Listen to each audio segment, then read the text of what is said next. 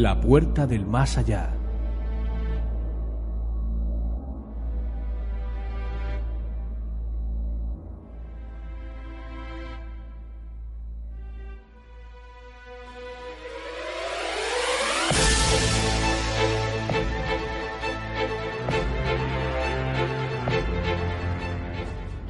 Nuestra página web www.lapuertadelmasallá.es. Nuestro correo electrónico lapuertadelmasallá@libe.com. Sabemos que nos oyen.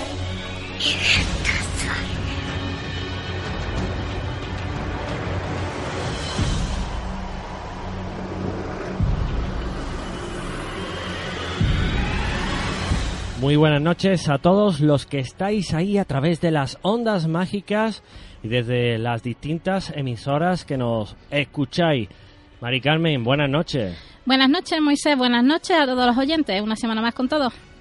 Helen, muy buenas noches. Hola, buenas noches a todos. Buenas noches a los queridos oyentes. José Luis, muy buenas noches. Buenas noches, Moisés. Buenas noches a los oyentes. Y Cristina, muy buenas noches.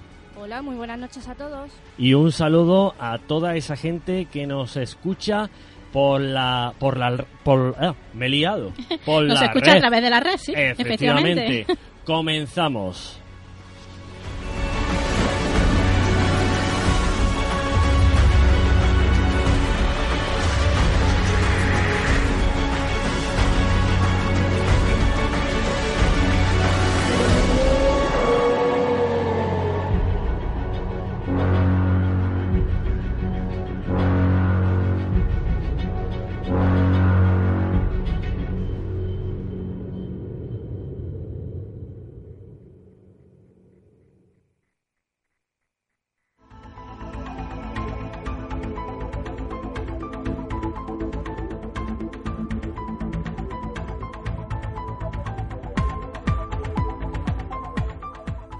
Luis, ¿qué tienes que contarnos esta noche sobre las pirámides egipcias?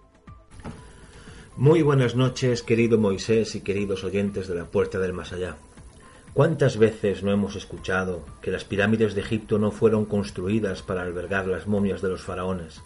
¿Cuántas veces habremos escuchado esos debates, esas discusiones eternas sobre si las pirámides son o no son tumbas reales? Hoy intentaremos arrojar algo de luz a este respecto. Empezaremos, si os parece, por la pirámide escalonada construida por el faraón Yeset Neterijet. La primera vez que un ser humano entró en esta pirámide para explorarla con un rigor científico fue en el año 1820. Girolamo de Segato encontró unos restos humanos diseminados muy cerca de la entrada. En el año 1926 fueron halladas seis vértebras y un trozo de la cadera derecha. En 1934, los egiptólogos Lueg y Kibel encontraron un húmero derecho, una costilla y un pie izquierdo. Los análisis son claros. A excepción del pie, los otros restos son de una época muy posterior a la construcción, concretamente del tercer período intermedio.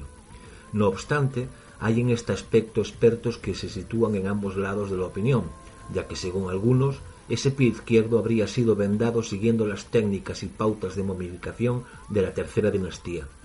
Así que es más que posible que sean los únicos restos que nos han llegado del gran rey Yeser Neterijet. Continuemos con la pirámide roja de Snofru. La pirámide roja contiene tres cámaras en su interior. Las tres cámaras se comunican entre sí y una de estas cámaras fue concebida para albergar el cuerpo del rey Snofru. Aquí se hallaron unos restos humanos. En 1940 se realizó un análisis que determinó que muy posiblemente pertenecían al Imperio Antiguo, según se dedujo de las técnicas de momificación. Los restos fragmentados, un cráneo seccionado, varias costillas, la cadera y los pies compusieron en su día el cuerpo de un hombre que falleció con unos 40 o 50 años de edad, que era de mediana estatura y de complexión fuerte, muy posiblemente el rey Snofru. Continuemos con la pirámide de Menkaure. La cámara funeraria de esta pirámide albergaba un sarcófago de madera con los nombres de, Menkaure. En el interior hallaron restos humanos, pero que eran de época tardía. El coronel Howard Weiss decidió transportarlo a Inglaterra a bordo de la Beatrice, que terminaría sus días junto al sarcófago en aguas españolas. No obstante, en la misma pirámide se halló también en el interior de un tanque de basalto la tapa de otro sarcófago con los restos de un cuerpo en su interior y que fueron estudiados por medio del carbono 14 y datados en el siglo II de la era cristiana. Vayamos con la pirámide de Yezkare y Sesi. El sarcófago de granito de esta pirámide estaba orientado hacia el norte. En su interior se encontraron los restos de un hombre momificado de unos 50 años de edad. Todavía no se ha llegado a una conclusión definitiva para saber si estamos o no ante la momia del rey Yedkari Sesi. En un extremo del sarcófago había un hueco que estaba destinado a recoger los vasos canopes, aunque tan solo se han hallado fragmentos. Veamos la pirámide del rey Teti I. En el muro oeste de la cámara funeraria se halla un sarcófago de piedra con inscripciones jeroglíficas. Este sarcófago presenta el mismo, el mismo problema que el de Keos, pues sus medidas son mucho mayores que la puerta de entrada. Así que la única explicación es que fue colocado allí antes de rodear el perímetro, el perímetro de la habitación. En el suelo, fuera del sarcófago, aparecieron un brazo y un hombro momificados del rey. Asimismo, se halló un trozo de estela de alabastro donde se habían grabado los nombres de los aceites sagrados con los que los embalsamadores ungieron el cuerpo del rey difunto, y dichos aceites fueron encontrados en los restos de la momia. Veamos la pirámide del rey Pepe I. En la cámara funeraria se hallaron los restos del sarcófago, y fuera de éste aparecieron varios miembros de la momia real. Diseminados por toda la habitación estaban también los vasos canopes, elaborados con piedra de alabastro de un color amarillo, junto a un pequeño cuchillo, un trozo de lino fino y una sandalia de madera de sicómoro. Digamos que la momia del rey Pepi I también acabó mancillada y hecha pedazos. En el otro extremo de la balanza también tenemos algunos casos realmente extraordinarios donde las pirámides no se ha hallado ni resto de la momia real. Veamos en primer término la, la pirámide del rey Sejenjet, de la tercera dinastía. En esta pirámide se halló un habitáculo, un escondrijo en el que se habían ocultado 700 recipientes de piedra y numerosos objetos de oro. Era un tesoro increíble que por alguna razón extraña escapó a la rapiña de los saqueadores de tumbas. Estaba compuesto este tesoro por 21 pulseras, corales de fallenza recubiertos con hojas de oro, conchas de ostras y de mejillón talladas en oro puro. Es el ajuar funerario de oro más antiguo de Egipto.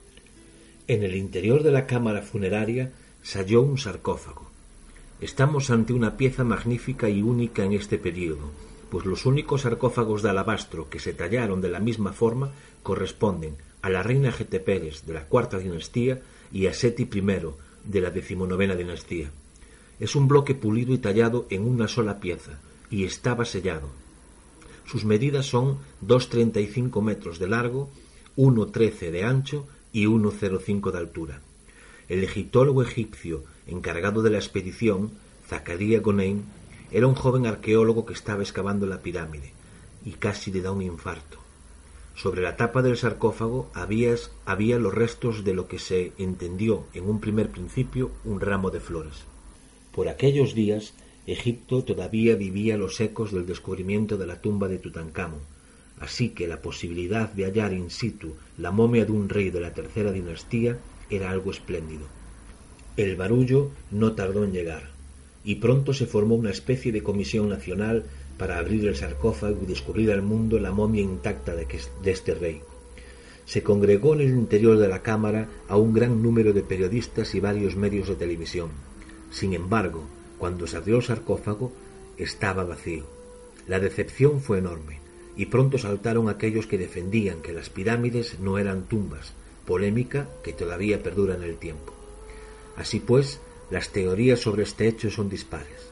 Especialistas de renombre, como Jean-Philippe Luer, sugirieron que el rey Sejenjet había muerto durante una expedición militar y que por no haberse podido recuperar su cadáver, se había sellado el sarcófago vacío a modo de enterramiento simbólico. Por otro lado, los estudios de varios egiptólogos sugieren que esta pirámide es un cenotafio y que el, auténtico hipogeo está todavía oculto en las arenas del desierto. En la pirámide de Keops también tenemos un enigma parecido, que también fue tallado de una sola pieza. Es mucho más grande que la entrada a la cámara, por lo que tuvo que ser colocado en su sitio cuando la planta de esta cámara estaba alisada. Luego comenzarían a cerrar la habitación y colocar los distintos departamentos que están sobre la cámara del rey. Los diversos estudios realizados desvelan que este sarcófago jamás albergó en su interior ningún resto humano, ni en época faraónica ni tampoco en épocas posteriores. Existen sarcófagos como el de Menkaure, como vimos, que fueron ocupados en época cristiana. La Gran Pirámide era y es mucho más espectacular que la pirámide de Menkaure, pero también parece ser que más sagrada. El enigma, por tanto, es saber si Snofru construyó su pirámide como una tumba siguiendo una serie de patrones que luego su hijo Keops también imitó. Resulta extraño que Keops no se hiciera enterrar en su magnífico sarcófago de granito. La única explicación lógica es pensar que en realidad, y al igual que vimos con la pirámide de Segemhet, que todavía quede una cámara por descubrir en el interior de la gran pirámide o simplemente que su tumba esté en otro lugar. Veamos ahora la mastaba del rey Sheshebskaf, último faraón de la cuarta dinastía. Sabemos que era hijo de Menkaure y se hizo construir una mastaba, desentendiéndose totalmente del clero, del clero de Heliópolis. Pero aún así es el responsable de que este complejo funerario y también el de su padre fuese culminado con éxito. Así pues, Shepseskaf se hizo construir una mastaba en la región de Saqqara y la llamó Shepseskaf está purificado. Desconocemos la altura que alcanzó cuando estuvo terminada, pero sabemos que tenía 99 metros y medio de largo, 74 metros y medio de anchura. Es fácil comprender que esta mastaba fue concebida como tumba, porque en el interior está el nombre que el monumento recibió en la antigüedad, y al final del texto también está el determinativo de la mastaba en jeroglífico. Un determinativo es un signo que se coloca al final de cada frase para que se pueda entender de lo que se está hablando. Así, si en lugar de una mastaba fuese una pirámide, el determinativo habría sido la forma piramidal. Si hubiera sido un templo o un lugar de culto, también habría un determinativo que nos lo haría indicar. Por último, trataremos la pirámide de Neferefre. En la cámara funeraria de esta pirámide se hallaron los restos de un sarcófago de granito rosa y un equipo de vasos canopes hecho pedazos. Gracias al hallazgo de sus vísceras, aunque estaban diseminadas pero momificadas, se pudo constatar que Neferefre murió extremadamente joven, entre 20 y 25 años de edad, sin embargo, en aquella cámara funeraria no había rastro alguno de su momia. Como vemos, los problemas se agolpan a la hora de presentar o intentar dilucidar si las pirámides fueron o no fueron tumbas reales. Y habiendo esperado que al menos hayamos arrojado un poquito de luz, nos despedimos hasta la semana que viene. Un abrazo para todos. Luis, hasta la semana que viene.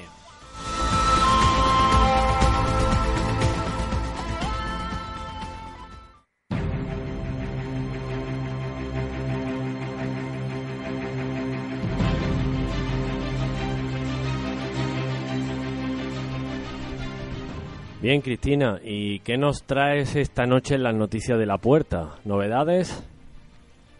Pues sí, y comienzo. Primera noticia, domingo 23 de marzo de 2014. Omnis grabado durante un vuelo comercial en República Dominicana.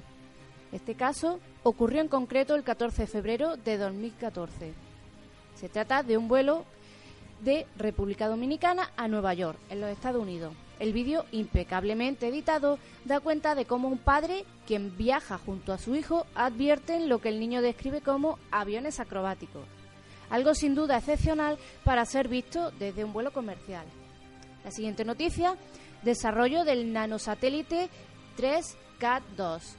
Los nanosatélites se perfilan cada vez más como una opción eficiente para realizar ciencia en el espacio sin tener que depender del enfoque tradicional de un satélite grande y costoso. El progreso tecnológico ha permitido lograr un grado de miniaturización de sistemas que no muchos años atrás era imposible. Gracias a ello, los nanosatélites de diseño más ambicioso en los que ahora se trabaja son capaces de igualar muchas de las prestaciones de satélites previos de gran peso y que presentaban severas exigencias de capacidad de carga en el lanzamiento. La última noticia, la nave Rosetta fotografía el cometa al que llegará en agosto. Desde una distancia de 5 millones de kilómetros aún, la nave espacial europea Rosetta ha tomado unas imágenes del cometa 67P Churyumov-Gerasicheum, al que llegará el próximo mes de agosto. El cuerpo celeste, de unos 4 kilómetros de diámetro, está demasiado lejos todavía para que se distingan las fotos, en la foto sus rasgos y se ve como un tenue punto que ocupa menos de un píxel del detector Osiris. Pero ahí está. El ver nuestro objetivo después de 10 años de viaje por el espacio produce una sensación increíble. Estas primeras imágenes, tomadas desde tan lejos, nos demuestran que el equipo Osiris está listo para la aventura que tenemos por delante. Comenta Holger Siex, experto del Instituto Max Planck alemán e investigador principal de las cámaras Osiris que lleva la nave espacial.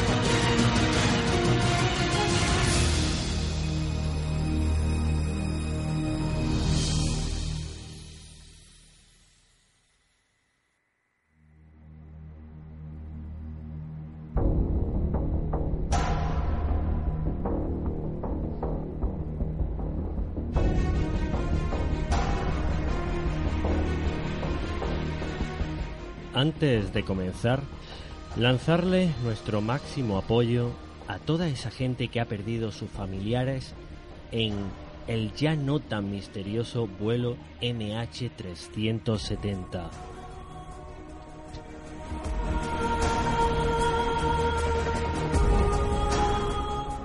Pero la ocasión merecía eh, y queríamos dedicar otro programa a los contactados.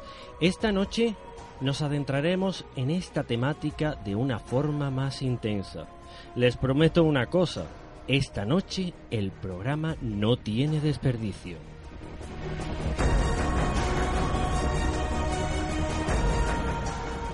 ...1968... México... ...María del Socorro Pérez... ...conocida...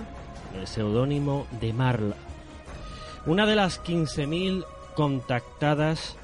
...de supuestamente seres de otros planetas. Al parecer, una de las veces que estaba trabajando, se presentó un señor que venía de un sitio también muy misterioso, como es el Tíbet. Al parecer, desde allí le traía un mensaje. Ella había sido elegida para dar un mensaje, para dar un mensaje a la humanidad, un mensaje de paz, un mensaje de armonía, pero no solo eso, sino también negatividad. Grandes eh, erupciones volcánicas, grandes tormentas, grandes tornados, es decir, la naturaleza iba a hablar por sí misma.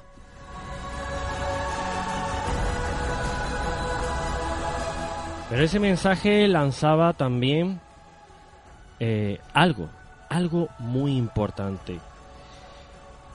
Lanzaba una esperanza a la humanidad, pero esa esperanza tenía que ir dirigida sobre todo con la paz, con, con la paz en el mundo. Y ella tendría que difundir esa palabra, esa palabra como esos 15.000 contactados.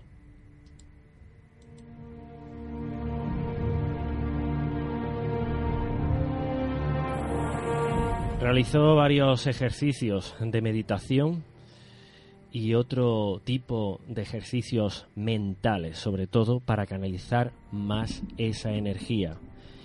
Y contactó con un ser. Ese ser, al parecer, le dio mensajes astronómicos y científicos. Muchos de ellos se han corroborado como auténticos, la mayoría de ellos no. Pero nuestra amiga, nuestro personaje, Socorro Pérez, actualmente cuenta con una gran legión de seguidores. Verdad, falsedad, el contactismo.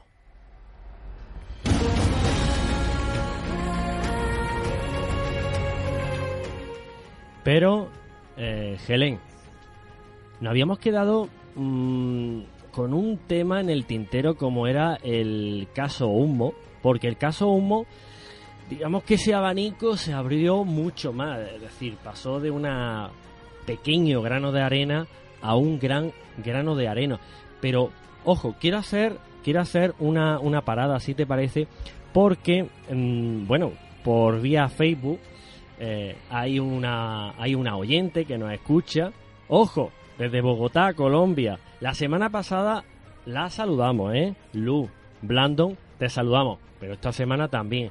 Lu, un saludo desde aquí, desde la puerta del Maya. Sobre todo a toda tu tierra, a toda Bogotá, a toda Colombia. Helen, ¿qué se quedó en el tintero del caso Humo? Sí. Bueno, pues en el primer programa sobre contactados hicimos una breve introducción sobre el caso Humo, ese caso que podríamos llamar romántico, que traspasó las fronteras españolas. Eh, se hicieron auténticos clubes de, fans por, todo el mundo. Y bueno, tenemos que cerrar hoy el, caso Humo, eh, lamentablemente, hablando de, de mantelando el fraude, vamos, porque se sabe que, que fue que fue un fraude, ¿no? Em, en el año 93, José Luis Jordán Peña se autoproclama el artífice de, de esta trama al, al ver cómo a, la sexta del güey le estaba clavando a, fuego el símbolo de humo a, a unos niños inocentes. Entonces él ya, pues, eh, confesó, digamos, ¿no? Dijo, esto, él, él decía que lo, lo hizo como experimento sociológico y dijo, pues eso, que se le había ido de, la, de las manos, que él había sido... Para ver cómo, de qué forma respondía a las personas. Sí, algo así. Y bueno, él dijo que, fue el, el, autor principal con ayuda de algunos colaboradores. ¿Qué colaboradores? Pues por ejemplo, Vicente Ortuño, que fue uno de los testigos. Eh, recordaréis que se tomaron dos fotografías en dos supuestos aterrizajes que hubo uno en la Luche y otro en San José de Valdera. Pues hay investigadores que peinaron esas dos zonas buscando testigos.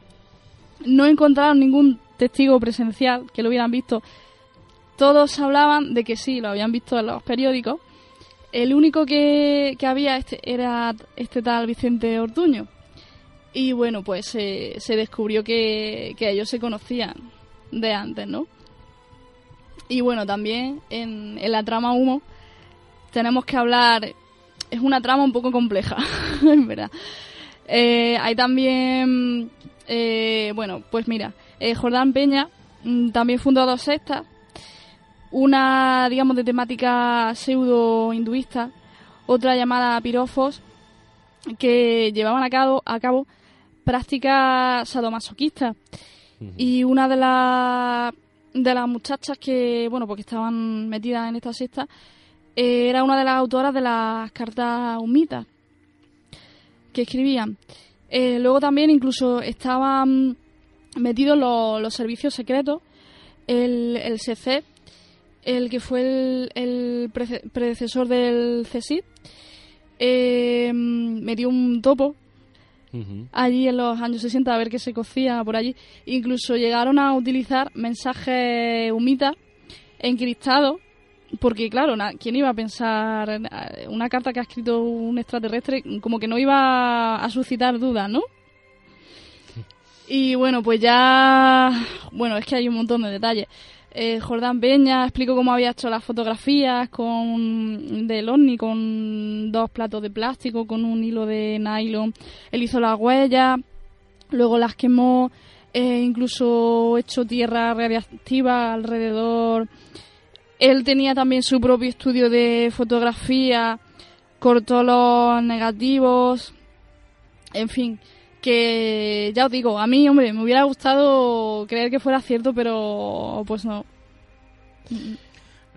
Una mala pata que no fuese cierto, pero la verdad olía y bastante.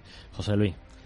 Fíjate que es curioso hasta dónde llegó el caso Humo, que incluso en, el caso de los famosos ovnis de, de Voroniev en Rusia, uno de los símbolos que los niños identificaron en el ovni que aterrizó fue precisamente eh, esa H extraña de humo. Y bueno, hasta ahí llegó. Mm, ¿Qué es lo que ocurre? Eh, también era falso entonces el caso del ovni Voronev. Porque quiero decir, eh, si ese símbolo, como realmente dice, se lo inventó él, que es también falso porque está tomado de una serie, ya te digo, que como la otra vez indiqué, eh, eh, forma parte del alfabeto cirílico utilizado por los rusos, que casualidad también, ¿no? Em, vuelve a aparecer en el caso de, de Loni Voronev, eh, de, esta, de este avistamiento de humanoides, y luego vuelve a aparecer en Sudamérica también un avistamiento, mm, quiero recordar, cerca de los Andes. Hay una teoría que dice que realmente eh, eh, todo esto se, se, forjó a raíz de información de primera mano que tenía precisamente los servicios secretos españoles. Y lo más curioso de todo es que de dónde sacaba esa información tan técnica, tan avanzada, ¿no? en las cartas se, se, hablaba de ciencia, de tecnología y de un montón de, cosas que se supone... Pero perdóname, José Luis, eh, este hombre, José Luis Jordán Peña, había sido profesor de, matemática y, si no recuerdo mal, de física también en un instituto. O sea que el conocimiento lo tenía y mantenía contacto también con profesores y gente que, entendía del tema. Fíjate cómo es así, que en una de las cartas, estos extraterrestres, que sí, es, posible que tuviera un montón de conocimientos técnicos, ¿no? obviamente, ¿no? siendo profesor. Pero estos extraterrestres explicaban cómo eh, una de las grandes incógnitas, ¿no? De al atravesar el espacio, si por ejemplo las naves se encontraran con una serie de meteoritos o meteoros o bólidos, como mm, como en el cinturón de asteroides, por ejemplo, ¿cómo poder esquivarlo? ¿Cómo lo esquivaban? Y entonces, bueno, eh, en esta carta se, estos supuestos humitas explicaban que cargaba, la nave tenía una potencia eh, mm, tremenda y cargaba mm, positiva o negativamente esos asteroides y los repelía, ¿no? Con, la misma carga que llevaba la nave, ¿comprenden? Y una serie de, de, cosas que llaman mucho la atención y que por lo menos son bastante interesantes. Eh, lógico que todo acabó siendo, pues bueno, un montaje muy preparado, por cierto. Sí, sí, muy, muy preparado. Incluso Televisión Española recogió, no sé si lo comenté en el primer programa, pero Televisión Española recogió en las noticias en directo em, pues el famoso avistamiento ovni que tuvo lugar en Boronet. Pero a mí me gustaría eh, mandarle un saludo a la gente que está en el chat. Bueno, pues sí, eh, está muy parado, más parado que un 600 en una cuneta. Eh, no, muy no. Ah, venga. Mira, por aquí tenemos a Gonzalillo, que nos está acompañando una semana más. Desde Madrid. Y tenemos a, Dick Cape, que está ahora mismo calladito. Se ve que está escuchándonos atentamente. Espero que se anime. Bueno, vamos aquí intentando comenzar un, debate como toda la semana. Quiero recordaros a todos aquellos que queráis acceder a nuestro chat y, y participar en el programa de hoy para poder hacer preguntas sobre el tema que estamos tratando, que podéis hacerlo a través de la página www.lapuertadelmasallá.es le dais a emitimos en chat de la puerta y ahí os estaré esperando para hablar con vosotros. Y otra cosa, eh, tenemos aquí a, gente que no han venido, o sea, que han venido a ver cómo se realiza el programa. Además, me están haciendo señas diciendo, no, nosotros no, queremos hablar, no queremos implicarnos. Hoy estamos muy bien acompañados. Hoy tenemos eh, pues tres personas aquí. Tenemos a, a Trini, Trini Mejías, una gran compañera de la radio que está aquí haciéndonos una, una visita muy entrañable, la verdad, hacía tiempo que no la veíamos. Tenemos a, a Merchi y a su marido David, también unos buenos amigos y unos buenos oyentes de nuestro programa. Un saludo para ellos.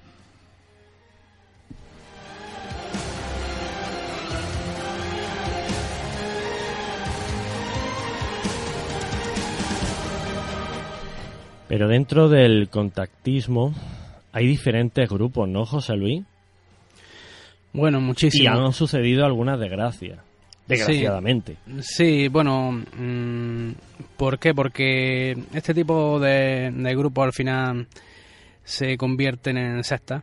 Eh, lo que en un principio fue un mensaje positivo, un mensaje incluso de, bueno, de salvación de la humanidad, porque curiosamente todos los mensajes, mm, o casi todos, los mensajes que reciben los contactados hablan de son apocalípticos bastante apocalípticos ¿no? y hablan de pues de grandes catástrofes que se ciernen se, o se van a cernir sobre la humanidad sobre la guerra nuclear y tal en fin que de alguna manera mm, estos grupos empiezan teniendo un mensaje ecológico muy interesante un mensaje positivo para toda la humanidad pero qué ocurre Eh, conforme se va multiplicando el número de seguidores pues de alguna manera se empiezan a encristar.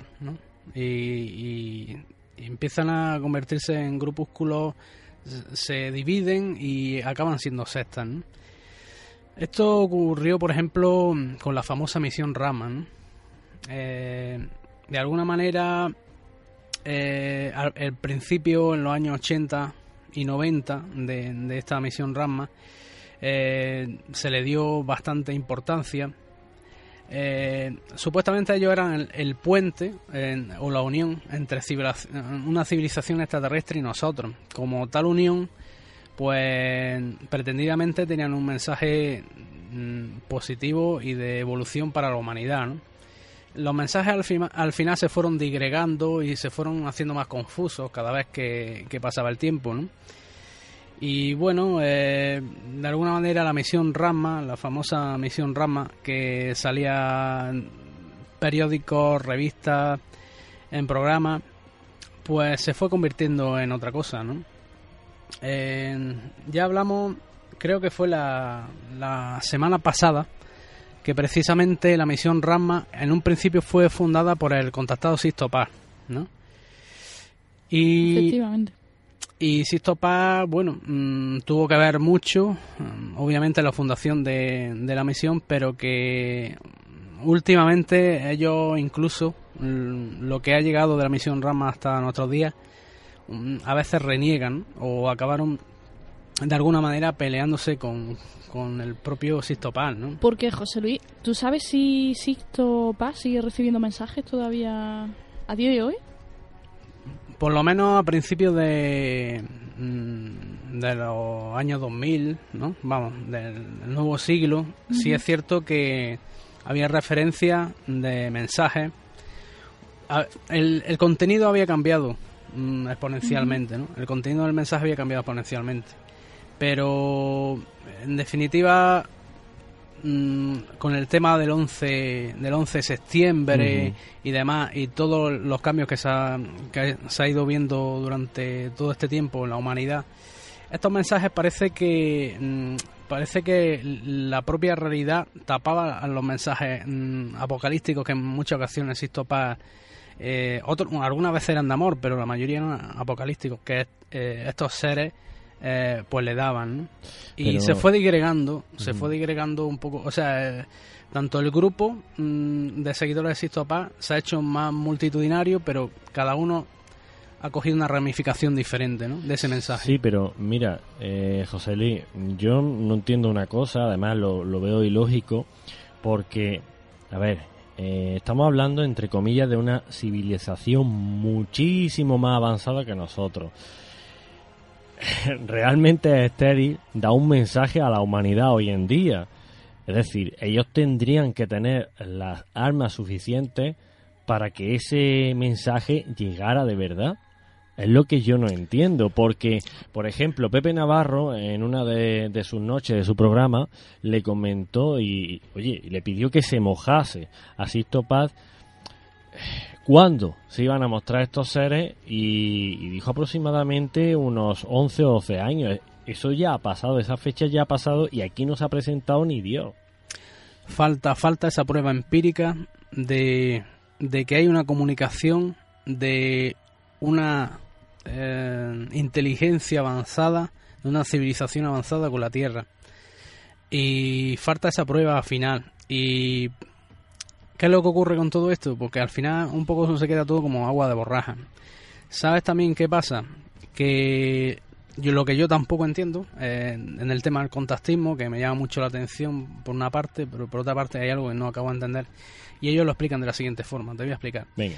Eh, lo que no entiendo es que ellos eh, dicen ser los mediadores entre esa civilización porque dan el mensaje. Mm, Son pocos escogidos mm, que dan un mensaje muy importante para la humanidad. No se ponen en contacto con científicos de, de alto calado, ¿no? No se Sí, ponen en contacto con gobernantes, se ponen en contacto con personas eh, simples, un poco de andar por, por la calle, ¿no? Mm, que esto lo veo bien de alguna manera porque ya te digo que el, tema psíquico mm, para mí mm, tiene mucho calado Eh, es una un contacto que podríamos tener mm, eh, con los extraterrestres sería el primer contacto podría ser psíquico ¿por qué no? Pero resulta que este mensaje eh, siempre se suele repetir y al final ya te digo que falta la prueba final empírica y ellos dicen que claro es que lo solucionan diciendo que de alguna manera eh, ellos, los extraterrestres, pues nos han visitado durante toda la historia, pero no pueden llegar a intervenir en los problemas humanos 100%, ¿no? Mm, tienen que dejar nuestro libre albedrío un poco, ¿no? Entonces, pues claro, así un poco solucionando un plumazo, mm, ya te digo, este grupo que hemos hablado, eh, tanto como el grupo, por ejemplo, Azlan, tienen un- una forma muy parecida de trabajar. Aparte, este grupo Azlan eh, trabajaba con un ser eh, que se llama Ginón, el cual le daba los mensajes por todo tipo de, como ya hablamos la semana pasada, todo tipo de mm, eh, sistemas, mm, tales como la Ouija, tales como la escritura automática o psicografía. Mm, y de alguna manera eh, ya explicamos que estos sistemas mm, han sido utilizados tradicionalmente por los espíritas. Mm, formas de dar el mensaje por diferentes diferentes puntos, ¿no? pero no hay un mensaje único, no hay un mensaje, a veces eh, los mensajes son contradictorios. Solo ciertos contactados, y lo vuelvo a repetir, que no pertenecen a estos grupos grandes, solo ciertos contactados, mm, para mí son verdaderamente creíbles. Mari Carmen, una pregunta rápidamente. Sí, una pregunta rápida. Eh, la voy a lanzar a todo el grupo. Eh, ¿No creéis que realmente, como estaba diciendo José Luis, estos seres, estos extraterrestres o que- mm, enviados, como queramos llamarlo, eh, dan a conocer que ellos se pueden poner en contacto con nosotros a través de la tabla Ouija, a través de la escritura automática? O sea, utilizan métodos espiritistas. Eh, realmente, y si son unos seres tan superiores, ¿por qué no utilizan otros métodos? Que esa, esa pregunta ya la lancé. Otros métodos que saben que nosotros tenemos una tecnología avanzada con la cual se podrían expresar libremente y llegarnos los mensajes mejor que a través de esos métodos. Y otra cosa, ¿no será realmente que estos seres que se dicen de otros planetas realmente son seres espirituales? Correcto. Bien, es una de las preguntas. Podríamos estar ante seres espirituales, pero no solo eso. Y además, esa pregunta la voy a lanzar dentro de un rato, pero me parece mm, muy interesante.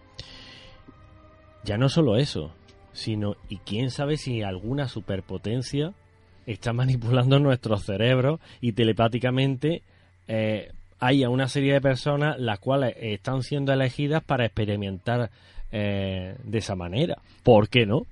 Hablamos de conspiraciones. Por Moisés, te supuesto. estás yendo a las conspiraciones. Sí, sí, Me además, fija- fijaros una Harp. cosa, desde, desde que he conocido a José Luis, me ha vuelto un conspiranoico total. Total. Es el culpable. Sí, sí, sí. Y además veo las cosas aún más claras, ¿eh? Perfecto. Fíjate que también un poco eh, parte de la teoría de la conspiración entra lo que tú has dicho antes, el gran peligro de estas sectas es que se acaben eh, terminando como la puerta del cielo, la Heaven's Gate. Eh, esta secta eh, platillista llamada, ¿no? Eh, de seguidores de contactados, estaba dirigida por un tal Marshall Applewhite. Eh, estos, los integrantes de la secta se ponían en contacto con extraterrestres. El mensaje que se recibe en el 97, precisamente, es que tras la, pa- la pasada por la Tierra del, coma- del cometa Hale-Bopp, detrás de este cometa, mm, de este cuerpo mm, celeste, venía una nave mm, de la cual habían recibido a través de su guía un mensaje muy importante que decían que solo ciertas personas preparadas en la Tierra podían ser recogidas eh, por esta nave porque de alguna manera ese cometa iba a destruir, entre otras cosas de las que decían, ¿no? iba a destruir la Tierra. ¿no?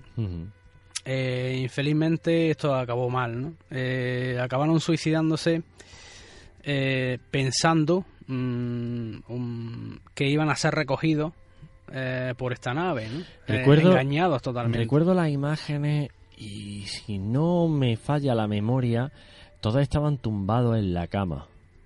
Sí, en un rancho de, en un rancho llamado Rancho Santa Fe, en San Diego. California. Eh, estaba, claro, estaban todos preparados, estaban tapados de una forma un poco ritualística. Hmm. Y bueno, eh, se habían tomado una sobredosis de barbitúricos mezclados con bosca.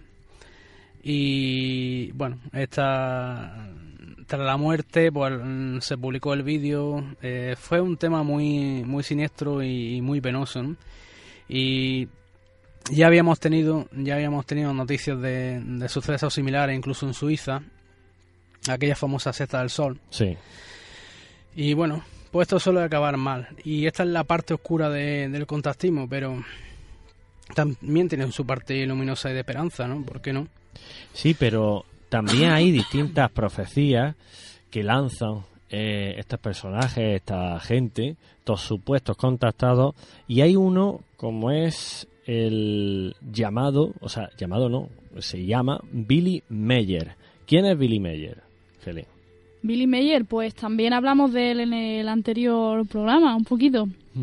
Y yo quería continuar un poco con su historia, porque, bueno, en el, otro programa eh, solo avanzamos que, que él eh, sabía, digamos, que el Everest, el Monte Everest, no era el más alto del mundo, sino que que era otro, ¿no? Eh, no sé si estaba en Venezuela o por ahí, no recuerdo bien. Bueno, pues este hombre mm, resulta que en los años 50, en el 58 concretamente, eh, publicó una serie de profecías en las que describe con todo lujo de detalles eh, el estado de cosas y la, la, sociedad de bueno de hace unos años y de hoy en día lo que él llama el tercer milenio. Y bueno, me, me gustaría comentar algunas porque la verdad es que son muy, muy curiosas. Eh, por ejemplo, eh, él predijo que en el 87 eh, las tropas rusas, rusas invadirían Arjangels, que bueno, que esto ocurrió en el, en el 2011. También predijo la invasión rusa de Escandinavia el asesinato de Juan Pablo I, eh, muchísimas cosas más. Eh, por ejemplo, el, el, aterrizaje en la Luna. Os, leo un poquito. Él decía así, el ser humano, específicamente la Unión Soviética, realizará un duro aterrizaje en la Luna con un objeto no tripulado con propulsión a chorro el próximo año, el 13 de septiembre de 1959 y el 12 de abril de 1961 un ser humano de la Tierra subirá a los cielos con un cohete para orbitar la Tierra en el espacio exterior. Y después, el 3 de febrero de 1966, se posará delicadamente sobre la Luna un objeto volador espacial, después de lo cual, en el año 1968, se dejará atrás el espacio exterior de la Tierra y más tarde se emprenderá el primer viaje a la Luna. Hasta el año 1972, tendrán lugar, mediante los Estados Unidos, cinco alunizajes tripulados, mientras que el sexto alunizaje, supuestamente el primero, en el año 1969, consistirá solo de un engaño escenificado mundialmente por motivos políticos debido a la competencia armamentística con la Unión Soviética. Y bueno, también habla del SIDA, habla de desastres, desastres naturales, eh, muy curioso, por ejemplo, hace mención a la crisis que estamos viviendo hoy en día. Por ejemplo, él dice, elementos criminales en posiciones de liderazgo financiero se regalarán a sí mismos millones, millones en ganancias y remuneraciones y realizarán malversaciones llevando a la ruina a compañías grandes y antiguas. Asimismo, ciudadanos irán a la quiebra cuando ya no puedan controlar sus finanzas, pues serán alejados del dinero tradicional y se les proveerá de dinero plástico en forma de tarjetas de plástico con las cuales vivirán por encima de las posibilidades de sus ingresos y pagarán todo bajo crédito, generando así deudas terribles. También aparecerán empresas especiales para la administración de las tarjetas plásticas, al mismo tiempo que los bancos proporcionarán que sus clientes dependan de las tarjetas de plástico, las cuales se llamarán tarjetas de crédito, por lo que se enfocarán en la juventud especialmente, los que entonces acumularán montañas de deuda que, eh, que los empujarán a la miseria y a los apuros. Bueno, hay muchísimas, hay, hay un montón. Yo os animo a que las leáis. También habla de la epidemia, eh, del desempleo. Bueno, es, es una pasada. De las drogas.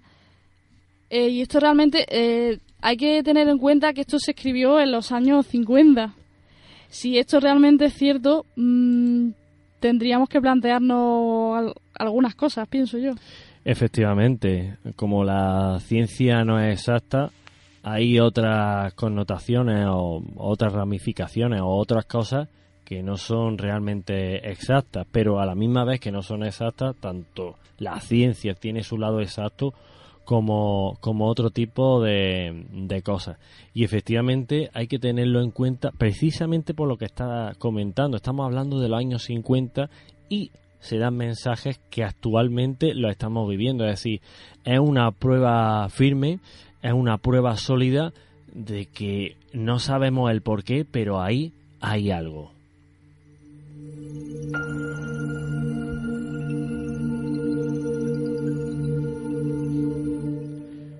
Como les, como le he prometido a todos, la noche iba a tener eh, o no iba a tener ningún tipo de desperdicio. E íbamos a, a profundizar más en el tema. Todo lo que hemos contado son episodios de personas las cuales afirman haber recibido mensajes de seres de otros planetas. Pero ¿Y si les digo que tenemos el placer de tener a una contactada en nuestro programa? Escritora de dos libros, Avisos del Cielo y El Maestro de los Tiempos. Virginia, muy buenas noches. Eh, bueno, ante todo eh, quería agradeceros ¿no? que, me hayáis dado la oportunidad de, compartir con vosotros y por supuesto ¿no? de, de llegar a vuestros oyentes. Y nada, en referencia a tu pregunta, eh, el maestro de los tiempos en este caso, ¿no? Para las personas que me estén escuchando, que habrá muchas, ¿no? Que, sepan quién soy y otras que no. Pero bueno, yo cuando, cuando comencé con mis primeros contactos, eh, empecé a recibir información de, de, seres de dos mundos diferentes, ¿no? De dos planos diferentes. Eh, bueno, esos contactos se suceden, ¿no? Llevo ya ocho años y, en última instancia se presentan eh, se presenta ante mí un maestro un nuevo maestro no eh, perteneciente a los mundos espirituales es decir bastante más elevado que, estos dos primeros que le antecedieron. Y bueno realmente el maestro de los tiempos está versado eh, sobre las premisas y enseñanzas que a mí me otorga este ser ya no solamente a través de la psicografía no que, que habitualmente es el vehículo ¿no? que, que utilizo sino que también hablo de, una enseñanza que ha sido presencial y otro tipo de experiencias ¿no? que también han sido relatadas en, el Maestro de los Tiempos. Bueno, eh, Virginia, a mí me gustaría hacerte otra pregunta, aunque todos los compañeros, eh, todos los que son componentes del equipo de la Puerta del Maya están ansiosos porque le respondas, pero ¿cómo fue tu primer tu primer contacto? Porque según sé, lo mismo me equivoco, ¿eh? ¿Tu madre fue la que abrió la puerta al contactismo antes que tú? Bueno, realmente no sería así. Es decir, sí es cierto, ¿no? Que, bueno, yo tuve la suerte de, tener mi primer avistamiento con ocho años, ¿no? Evidentemente no iba dirigido a mí, ¿no? Sino, como bien comentas, a mi madre, ¿no? pero me vengo a referir a que, eh, es decir, el contactado jamás se elige a sí mismo como contactado, ¿no? Ni podemos nosotros en este caso abrir ninguna puerta para poder comunicar, ¿no? Con estos seres, sino que siempre son estos seres los que eligen al contacto, en este caso, ¿no? Es cierto que, que bueno, ella tuvo su, su, su encuentro ¿no? con, con estos seres. Hablamos también de, bueno, de una adopción que ella tuvo y que de hecho hubo muchísimos medios ¿no? en su momento que se hicieron eco ¿no? de, la, de la experiencia de mi madre. E inclusive ¿no? Eh, por aquel entonces Joaquín Gómez Burón, que era director adjunto de la revista Espacio Tiempo y este hombre, eh, yo era muy pequeña, pero bueno, yo recuerdo cómo este hombre se desplazaba desde Madrid, ¿no? ya que, que había realizado el reportaje de mi madre para, para la revista de Espacio y Tiempo y, nos acompañó en muchísimas ocasiones ¿no? a, estos avistamientos con, con, fecha y hora programados. Y bueno, ella mantiene sus contactos con estos seres, le sucede ¿no? una experiencia que, que le hace cogerle miedo y ella bueno pues un día decide que no que no quiere volver a contactar y así lo hizo no eh, yo en Moisés, yo no me cansaré de decirlo, ¿no? Es cierto que, claro, al tener este tipo de experiencia, de vivirla desde tan pequeña, ¿no? Desde mi infancia, pues es cierto que para mí, pues, se vuelve algo natural, ¿no? Es decir, es parte de, de mi vida. Entonces, eh, y también es cierto, ¿no? Que en cierta manera es posible que a la, a la persona, ¿no? Que tiene este tipo de experiencia desde tan joven, eh, no es que la predisponga, pero sí es cierto que, que tu personalidad se forja en base, tanto hablo tanto de la mía como de cualquier persona, ¿no? En base a, la experiencia y vivencias que uno va teniendo, ¿no? Eso es evidente. Pasa el tiempo, es decir, mi madre deja de, de comunicar, pasa el tiempo y yo, bueno, pues como cualquier niña, pues empiezo a crecer, me hago adolescente, es decir, una persona totalmente normal, sí con ciertas inquietudes quizás diferentes para, para la gente de mi edad, ¿no? Y, siempre me ha ocurrido igual. Pero bueno, y también es cierto, eh, oye, que, que realmente a mí estos temas que nunca me han llamado la atención, jamás, tal vez por eso, quizás por esa misma cercanía con la que lo he podido vivir, ¿no? Pero bueno, yo empiezo a crecer y ya a mis 23 años me suceden una serie de experiencias y a, raíz de, esa, de ese tipo de experiencias cuando yo sin quererlo ni buscarlo, pues un día pues recibí mi primer mensaje a través de la psicografía. Mm, buena, a ver, quería mm, hacerte una pregunta. Eh, después del éxito de, Aviso del Cielo, eh, en este Maestro de los Tiempos, eh, parece que hacemos un viaje contigo en el pasado. nos, remitimos, nos remitimos al pasado de la humanidad porque realmente es allí donde, donde empezó todo. Eh, Real, eh, ¿nos podrías decir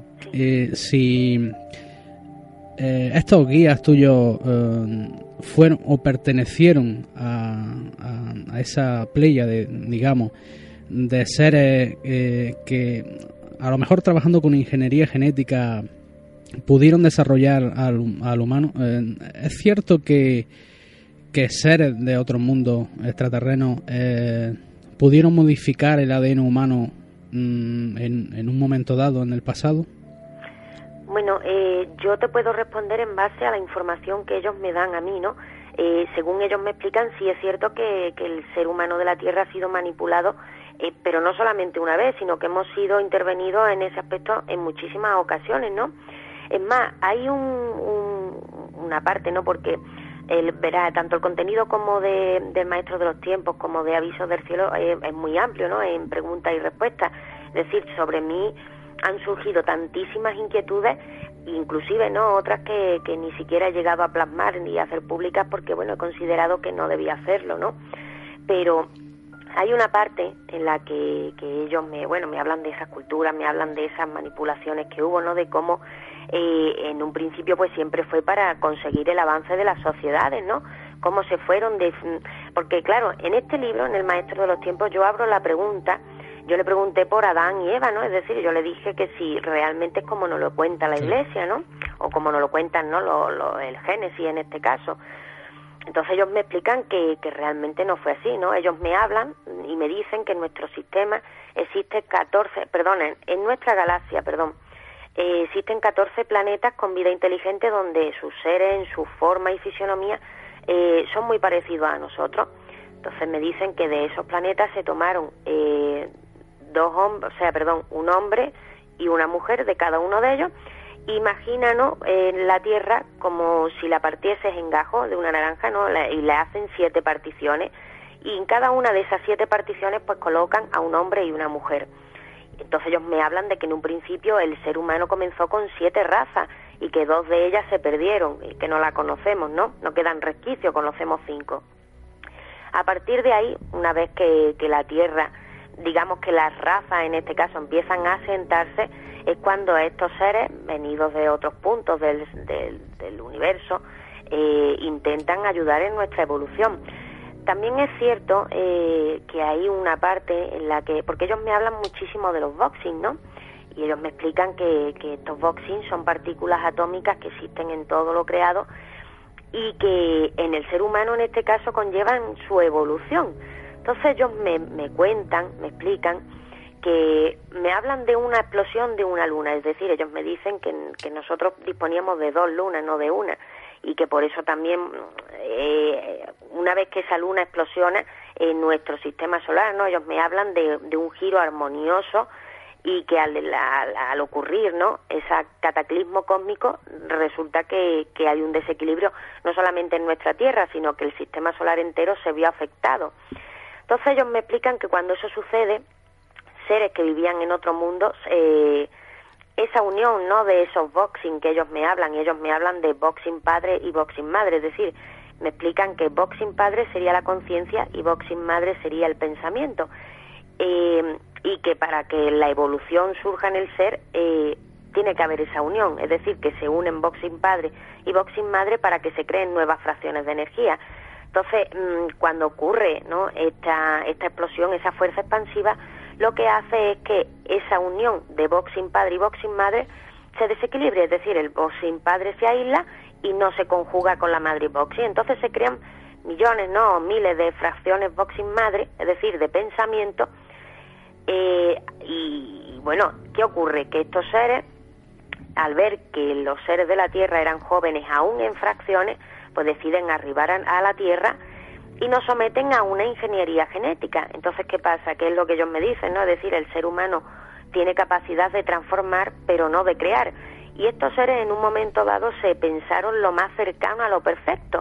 perdona, Virginia, una preguntita. Estamos hablando de seres, pero en ningún momento nos ha referido si tienen algún tipo de nombre con el cual tú los llames o cómo se ponen en contacto contigo para darte estos mensajes. Sí, bueno, yo eh, actualmente tengo comunicación con tres seres. Tengo a mi guía que pertenece, bueno, él me explica que pertenece a la constelación de Orión, a un planeta que se llama Tuya y que significa joven.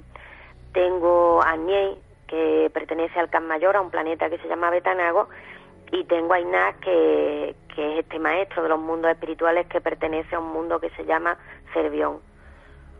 Ajá. Eh, eh, soy Mari Carmen, perdona, no me he presentado. Ah, encantada, Mari Carmen. Soy Mari Carmen. Eh, mm, he seguido algunas de tus entrevistas que has hecho en varias emisoras de radio y en varios programas y hablas de un símbolo que ellos te mostraron, de un triángulo sobre otro triángulo, ¿puede ser? ¿Me podrías comentar qué significado tiene ese triángulo y qué, qué significa para ti? Sí, bueno, eh, no sé si te refieres al símbolo, es que he hablado de dos símbolos. Uno de ellos, verá, ellos me explican que, y de hecho, bueno, yo he tenido la suerte de poderlos ver físicamente y somos muy parecidos a ellos, ¿no? Entonces ellos me dicen que realmente la diferencia no es física, sino orgánica. Entonces me empiezan a explicar que carecen de hígado, que su alimentación es diferente a la nuestra, su, su sistema reproductor es diferente al nuestro, ¿no? Es decir, ellos no tienen sexo como nosotros, sino que su reproducción es a nivel celular. Entonces tú los ves físicamente y son todos iguales, es decir, no hay distinción de género en este caso. Pero sí es cierto que hay seres que disponen eh, células de varón y hay seres que disponen de células de mujer. Y entonces ellos llevan unos emblemas en el cuello, es decir, unos, unos, unos colgantes, que es lo que los diferencia de esas células de varón y de esas células de mujer. Eh, luego, eh, bueno, yo ese colgante sí que es cierto que lo, cuando lo vi, ¿no? Yo lo mandé a hacer a una joyería, ¿no? en un triángulo con otro triángulo en el centro. Y luego hay otro otro símbolo, ¿no? Que sería un triángulo con la V en el centro, que es el símbolo, ellos me explican que es el símbolo de, de esa confederación, ¿no? Y, y, entonces me explican que lo que significa es, sería es conocimiento, sabiduría y armonía, y esa V en el centro que conecta con el todo. Ajá. ¿Y ellos cómo se ponen en contacto contigo? ¿A través de qué medio? Carmen, perdona, no te he escuchado. Eh, em, te repito, em, ¿ellos a través de qué medio utilizan para comunicarse contigo? Yo contacto con ellos a través de la psicografía. Y a diferencia, y quiero hacer este pequeño matiz, ¿no? Porque es verdad que, que, hay muchísimas personas, ¿no? Que la desinformación, es decir, cuando uno habla de, de psicografía, pues realmente no es como lo han pintado en, el cine o como lo han pintado en distintos medios, ¿no? Es cierto que, que, durante, hablo desde mi experiencia ¿eh? personal, lógicamente, yo no sé si todos los, contactados lo harán igual, pero bueno, mm, en la manera en que lo puedo expresar es no puedo decirlo de otra manera porque es lo que más se asemeja a lo que yo siento, ¿no? Es decir, como cuando te ponen una anestesia general y cuando despiertas, pues lo que tienes ahí es un lapso de tiempo que no has vivido, entre comillas, ¿no? Digamos que tienes como una especie de trance mediónico. Sí, lo que pasa es que en ese momento, yo por ejemplo, yo no soy consciente de que estoy recibiendo, no, no escuchas nada, no oyes nada, no piensas nada, es como si no estás, directamente no estás. Sí, te entiendo, es, es, prácticamente lo que un espírita siente también al hacer eh, escritura automática, te entiendo. Sí, es que realmente es eso, es escritura automática. Yo lo que pasa es que una vez que, entre comillas, no eh, abro los ojos y, es cuando yo me encuentro con esta serie de folios, que inclusive no he llegado a, recibir 30 folios. Eh, por lo que me dicen, ¿no? las personas que me han visto en muy poco tiempo, la letra tampoco es mía, no es no es para nada la mía, inclusive, ¿no? En, eh, por ejemplo, en Avisos del Cielo eh, hay muchísimos puntos de los, de los mensajes eh, que no he sabido descifrar qué, es lo que ponía, ¿no? Y al lector, lógicamente, pues le tuve que poner punto suspensivo porque es que no, no sabía que podía ir ahí. Hola, Virginia, buenas noches. Hola, buenas noches. Soy Helen. Mm, mira, tengo mucha curiosidad eh, por saber eh, qué opinión tienen estos seres sobre los tiempos actuales, si te han comunicado que se avecina algún tipo de catástrofe o por el contrario vamos a ir a, mejor, no sé, ellos cómo lo ven. Pues mira, eh, la base de, esta enseñanza que se nos ofrece, ya no solamente que sea lógicamente para nuestro avance espiritual, eso es indiscutible, pero también es cierto que, que, una premisa muy importante es que, a ver, ellos me explican que nuestro planeta Tierra es un ser vivo y me dicen que se nutre y se enriquece del pensamiento del hombre. ¿Qué ocurre? Que no solamente ocurre eso en nuestro planeta, sino que en nuestro sistema hay muchísimos mundos que tienen las mismas características que el nuestro y que están en este mismo plano, es decir, en esta misma dimensión, que sería la tercera. Luego quiere decir que también se alimentan de ese pensamiento de energía. ¿Qué ocurre? Que nosotros, el pensamiento que ahora mismo estamos enviando a la Tierra es totalmente nefasto, ¿no? Y no solamente está llegando a nuestra Tierra y está afectando a nuestro planeta Tierra, sino que esa onda expansiva está yendo, vuelvo, yendo, vuelve y está, mm, está afectando a otros mundos, ¿no? Ellos lo que me explican. Es decir, el daño que estáis eh, haciendo, ¿no? realizando, no solamente está, se limita a vuestro mundo, sino que está afectando a otros mundos y a seres de otros mundos que además están, entre comillas, eh, a la expectativa de ver los pasos que damos.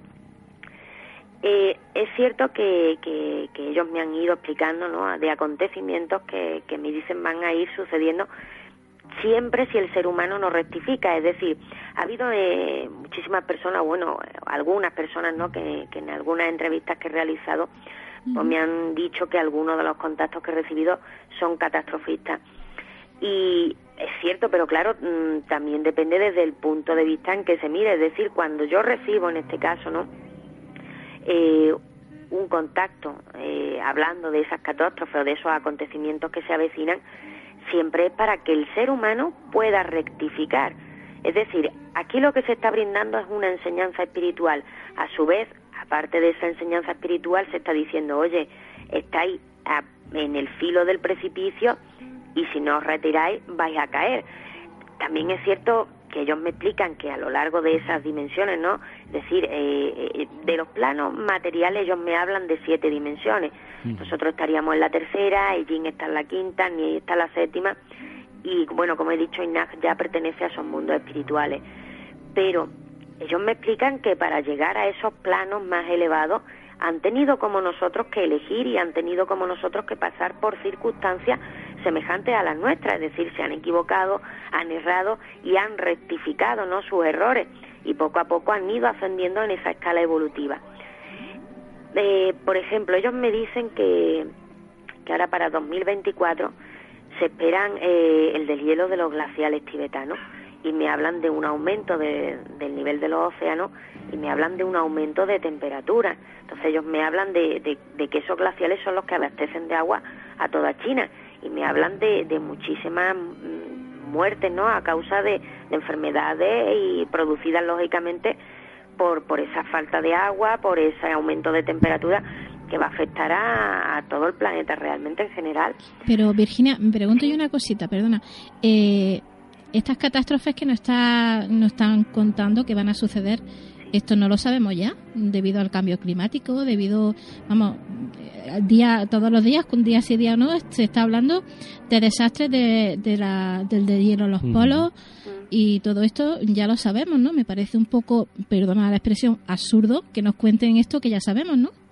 Sí, bueno, a ver, mm, yo, la, verá, yo cuando me han comentado eso lo único que digo es que ciertamente lo sabemos pero que no hacemos nada y ese es el problema. Y lo más triste eh, no es eso siquiera, lo más triste es que tengan que venir de fuera a recordarnos lo que estamos haciendo.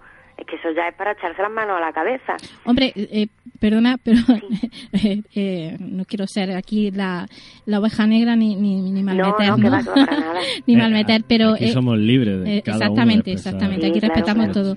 es que este tipo de mensajes, estoy de acuerdo contigo, ¿no? Porque mm, los mensajes que te dan son mensajes positivos a los cuales nosotros, o sea, o mensajes terroríficos, porque evidentemente si se avecinan estas catástrofes y no hacemos nada, realmente... Mm, como, lo que tú dices, ¿no? Es para echarse la mano a la cabeza. Entonces, eh, te digo, desde mi punto eh, espírita, eh, soy espiritista, también nuestros seres, como tú también sé que conoces este, este mundo también un poquito, eh, también nos vienen hablando desde hace muchísimo tiempo de este tipo de catástrofes y de muchas otras catástrofes. Y ninguno, el ser humano, al ser como es, es que mm, verdaderamente no hacemos caso a nada hasta que no tenemos el desastre encima. Sí. Entonces yo comparto un poco contigo esa opinión. Y luego tengo una pequeña teoría, y ya dejo a mis compañeros también que te pregunten, tengo una pequeña teoría, eh, con todo el respeto, de verdad, posiblemente estos seres que dicen venir de un, eh, de un planeta de, de, Orión, como tú dices, no podrían ser eh, seres espirituales que se ponen en contacto contigo y con otras personas para dar el mismo mensaje y que a través de decir que son seres de otros planetas quizás crean que vamos a hacerles más caso porque estamos más pendientes de lo que sucede fuera de nuestro planeta que lo que realmente está pasando aquí? Sí, bueno, es una, es una buena teoría, claro. Em, yo te hablo desde mi experiencia, ¿no? Siempre. Yo he tenido en este caso no la suerte de, de tener avistamientos con fecha y hora programados de antemano y he ido y lo he visto no solamente yo, sino las personas que me han acompañado. Entonces, en este caso te puedo decir que no, que realmente yo, yo personalmente sí contacto con seres de, de fuera de, nuestro planeta. Que habrá personas, por supuesto, que, que reciban de, de, seres espirituales, eso es evidente. Yo, por ejemplo, mi guía Inag no es de este plano tampoco, es decir, hablamos de esos mundos espirituales que ya han pasado los mundos materiales, es decir, tampoco es de nuestro planeta, pero este ser realmente sí es un ser espiritual. Pero cuando ellos se refieren, cuando me hablan, ¿no? De seres espirituales, ellos siempre me dicen que no se refieren a fallecidos, sino cuando hablan de espirituales siempre se refieren al peso molecular. Es decir, hay, es decir, esas moléculas vibran a tanta frecuencia que no es perceptible, ¿no? A los humanos. Es decir, soy, él, él me dice, soy espíritu, pero aún sigo siendo finito, ¿no? Y tiene que seguir avanzando para algún día no llegar a esa infinitud. Y con respecto a la, a la pregunta anterior, ¿no? De, de las catástrofes, eh, sí que si me dais la oportunidad, no me gustaría comentar eh, lo que tengo recibido, ¿no? Al respecto, aparte de lo de de los glaciales tibetanos. Sí, adelante, adelante. Eh, mm, mira, ellos me, me, me hablan, ¿no? De, de, para este siglo me hablan de la aparición de un planeta que surgirá por la latitud sur, ¿no? Y ellos me dicen que es un planeta con vida inteligente. Yo hubo un momento que, bueno, me imagino que vosotros habréis escuchado hablar del, del sonido ese que se escucha, ¿no? El ON creo que se llama, ¿no? Correcto. Sí, sí. Entonces, bueno, nada, yo un día me encontraba en mi casa por la mañana y lo escuché. Entonces, pues decidí preguntar a mi guía por él. Entonces ellos me explican que ese sonido es producido por, la, por las explosiones solares y que al ser nuestro universo un conjunto de notas musicales, cuando llega a nuestra estratosfera y se comprime, lo escuchamos con la última nota, es decir, la nota más grave que sería esa nota do. Entonces ellos me explicaron que, que no eran la- las trompetas del apocalipsis, ¿no? Como había gente que especulaba. Eh, pero sí es cierto que ellos me dicen, ¿no? Que ese sonido es para esos maestros del mal, es decir, ellos me dicen que el bien y el mal existe tanto dentro como fuera y que en nuestro mundo está ya muy metido, ¿no? Es decir, que me hablan de, ellos lo llaman maestros del mal, ¿no? Es decir, son seres de otros sistemas planetarios que precisamente no es la intención de ayuda hacia nuestra raza lo que tienen. Ellos me explican que están ya introducidos aquí, que se encuentran en el gobierno, en la educación, detrás de la economía mundial, es decir, detrás de, de- del, del bueno, de todo lo que Sí, de lleva to- en sí todo- la- el avance sí, o la- en este caso no la destrucción de o el caos en este caso del planeta, ¿no? De todo el sistema, sí. Entonces ellos me dicen que, que, que este sonido está dirigido a estos seres, ¿no? Es decir, para decirles que su tiempo o su paso por la Tierra ha terminado. Entonces me dicen que cuando ese sonido sea audible, es decir, ahora mismo se está escuchando en distintos puntos del planeta, ¿no? Pues cuando ese sonido se escuche en todo, lo- en todo el planeta a la par, eh, ellos me dicen que estos seres no soportarán ese sonido y que, que propiciarán una guerra que estremecerá al mundo. Ellos me hablan de que este siglo pasará en la historia como el siglo de la muerte y del terror. Me hablan de, de eso, de una gran guerra. Yo no sé si se referirán en este caso a una tercera guerra mundial, ¿no? Eh, luego me dijeron también que para 2125 ellos me hablan, bueno, ellos me hablan de una, eh, es decir, me dicen que el planeta se va a calentar para luego enfriarse y, para luego volver a calentarse y que terminará por, ellos dicen explosión, yo deduzco que serán movimientos telúricos, ¿no? Porque me hablan del interior de la Tierra y que eso va a hacer que se muevan y cambien muchísimos continentes, ¿no? Como ya pasó en otros tiempos, ¿no? Porque además me dicen que, el ser humano de la Tierra es la quinta aparición que hace aquí, es decir, es la quinta vez que, que, digamos, cometemos los mismos errores y tenemos que volver a comenzar de cero, porque ellos no me dicen que el ser humano vaya a desaparecer, ni muchísimo menos, sino que tendremos que empezar de cero sin nada de lo que conocemos como, entre comillas, avance de nuestras sociedades, ¿no? Digamos que estamos mm, casi casi rozando lo que sería el final y el principio. Sí, claro, es decir, esto sería un, un nuevo despertar, es decir, un nuevo principio. Ellos me explican que, que, que, bueno, en nuestro mundo, bueno, porque también es cierto, oye, que yo, eh, como cualquier persona en mi situación, le pregunté que por qué no hacían actos de presencia, que por qué no nos ayudan con más contundencia, ¿no?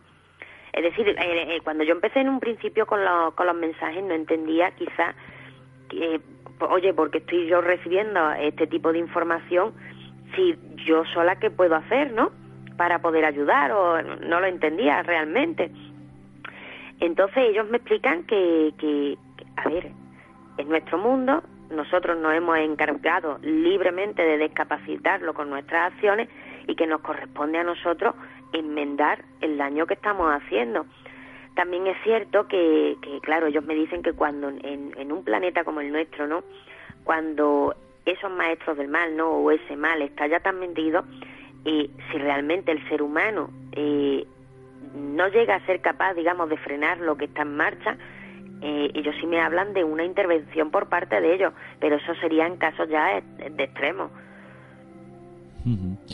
Mm, Virginia, eh, Sí. te quería hacer una pregunta. Claro, eh, a la hora de, sobre todo cuando comenzar, cuando comenzaste con, con eso precisamente, no tú a contactar con ellos, sino al contrario, como tú lo has comentado bien, tendrías muchísimas preguntas, por supuesto. Eh, Como bien ha dicho Mari Carmen, podría haber pensado eso precisamente, que se podrían tratar de, de no de seres de otro planeta, sino de espíritus. Pero fíjate, antes hemos lanzado, o yo he lanzado una teoría un poco conspiranoica, pero no sé si a ti se te ha pasado por la cabeza. Eh, yo he comentado antes, y si no, quién sabe, alguna superpotencia mundial eh, está lanzando una, una serie de mensajes telepáticamente a X personas a nivel mundial y está realizando una experimentación mental. Quién sabe, no sé si, si alguna vez te ha hecho esa pregunta. La verdad es que. Es un poco retorcida, pero.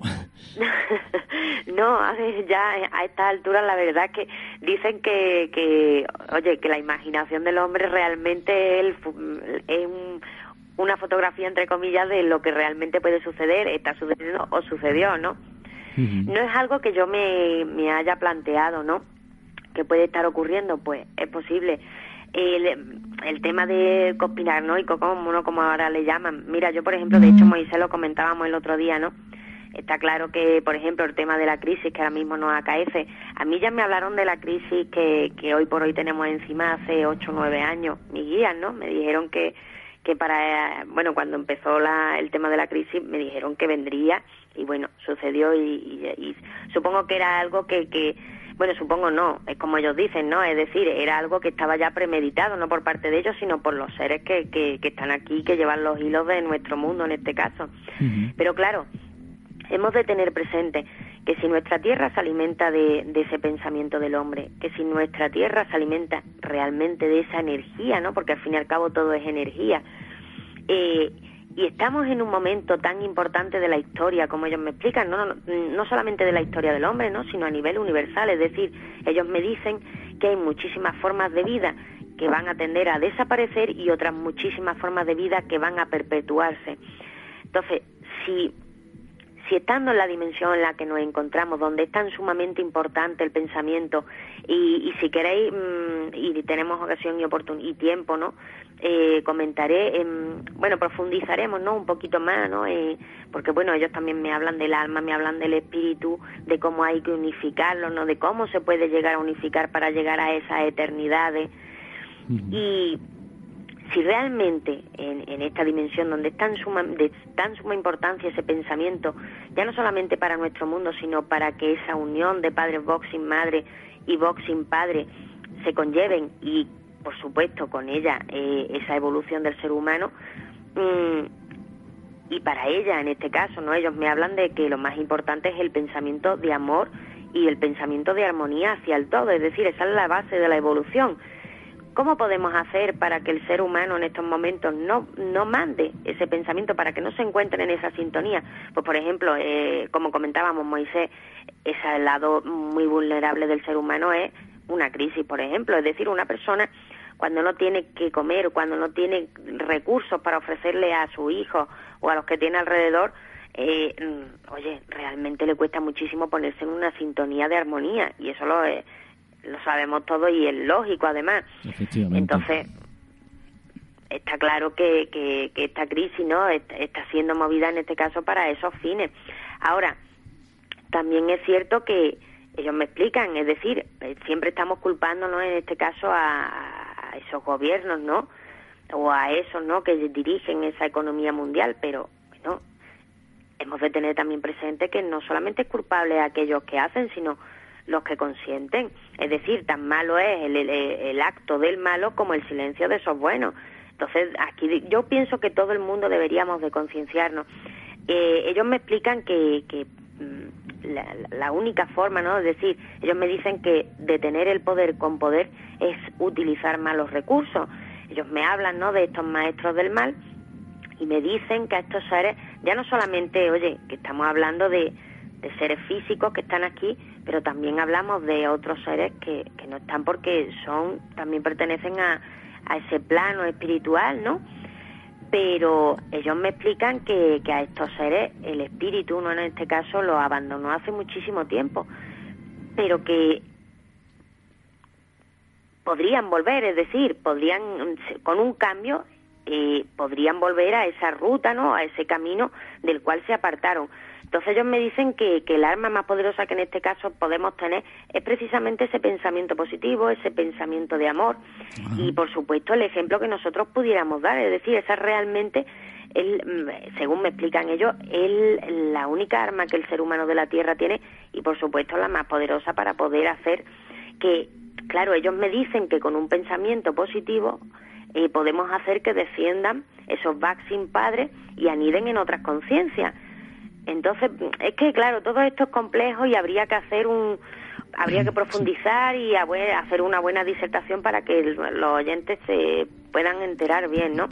Pero bueno, realmente vamos a quedarnos con lo importante, ¿no? Que sería eso, nuestra dimensión, el pensamiento de suma importancia, tanto para nuestro mundo como para la evolución del hombre, y que ahí es donde, donde tendríamos, ¿no? Todos que, que centrarnos en ello, de que tampoco nos cuesta nada, ¿no? Que con un minuto al día cada uno, la verdad es que podríamos hacer grandes cosas. Eh, a nivel de, de nuestras sociedades y por supuesto, oye, pues empezar a concienciarnos y a respetarnos los unos a los otros y que, oye, que tenemos que ser responsables, que deberíamos eh, tener presente que igual que sabemos cómo queremos vivir, deberíamos tener presente el saber cómo queremos que vivan los demás. Y yo pienso que al fin y al cabo dentro de, de, de, de estos mensajes ¿no? que yo estoy refiriendo y que habrá muchísimas personas que estén recibiendo, eh, uno puede creer o no creer, ¿no? Venga, José Luis. Eh, Virginia, eh, primeramente me confieso un poco escéptico con una gran parte del contactismo, no con todo. ¿no? Hay, hay ciertas cosas que me llaman muchísimo atención y que no sé, como sí, sí hay una inteligencia detrás de todo esto. Por ejemplo, lo que tú has comentado antes de los eh, encuentros concertados con estas naves, ¿no? Y una serie de conceptos que manejas en, en, tu primer libro y que son en, las locuciones he escuchado hablar de ellos, que son, me parecen muy interesantes, ¿no? Por ejemplo, eh, lo, habla de una especie de de paquetes, o llamámoslo de alguna manera, que contienen energía del, del conocimiento, llamados enociomas, ¿no? Sí. Estos enociomas, exactamente eh, en qué consisten y cuál es su, su finalidad. Sí, eh, bueno, eh, la pregunta que me realizan, mira, yo le pregunté porque independientemente de, de estas experiencias que hoy por hoy tengo, bueno, yo desde muy niña he tenido muchísimas experiencias de otra índole, ¿no? hablamos ya de, de, bueno, lo que conocemos, lo, que denominamos, ¿no? Como lo, paranormal o desconocido, ¿no? bueno, entonces, claro, mm, al haberlo vivido durante toda mi vida, pues yo le hice la pregunta, ¿no? Es decir, que a, qué se debían esos poltergeist, ¿no? O esas entidades que, que, que algunos pues tenemos la capacidad de poder ver. Entonces ellos me explican que, claro, yo le pregunté que si esas manifestaciones eran de difuntos. Entonces ellos me explican que no, es decir, ellos me dicen que cuando una persona muere, la parte espiritual es la que se eleva, es decir, el conocimiento, el alma en este caso, ¿no? Es la que se eleva y pasa a unirse eh, con otra, es decir, esa fracción de conocimiento pasa a unirse con otras fracciones de conocimiento. Y esa unión, como tú me comentas, es lo que ellos llaman enosioma, es decir, es la unión de distintas fracciones de conocimiento que al unirse crean una vibración y ellos me dicen que todo lo que vibra emite un conocimiento y, y es también lo que nosotros conocemos como los archivos acásicos. Cuando esa fracción de conocimiento mm, llega durante un tiempo, pues analiza su paso por la Tierra, ya no como director de un cuerpo, sino como espectador de su paso. Y entonces eh, es esa misma fracción de conocimiento la que decide si debe volver, si no debe volver, si debe seguir en la rita de evolutiva eh, por los mundos espirituales, por los mundos materiales.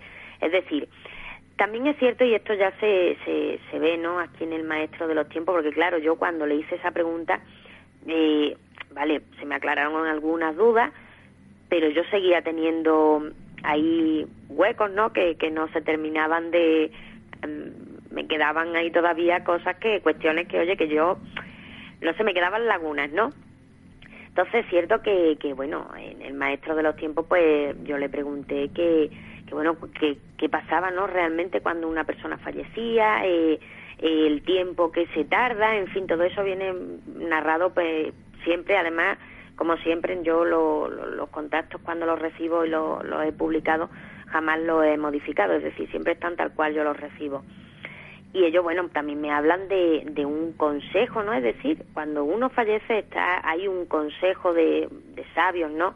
Espirituales que son los, los que van a decidir también eh, y ayudar, ¿no? En la decisión a esa fracción de conocimiento. Claro, mm, una de las mm, de las inquietudes, ¿no? De las lagunas que me quedo es, vale, pero ha habido personas eh, que dicen haber, por ejemplo, eh, haber visto un familiar, por ejemplo. Entonces ellos me explican que sí, que ciertamente durante X tiempo eh, esa fracción de conocimiento antes de irse a esa unión, a esos enosiomas, antes de unirse, eh, durante un tiempo se queda ahí en ese plano. El tiempo, lógicamente, me dicen que es distinto al nuestro porque en esos planos el tiempo realmente no existe.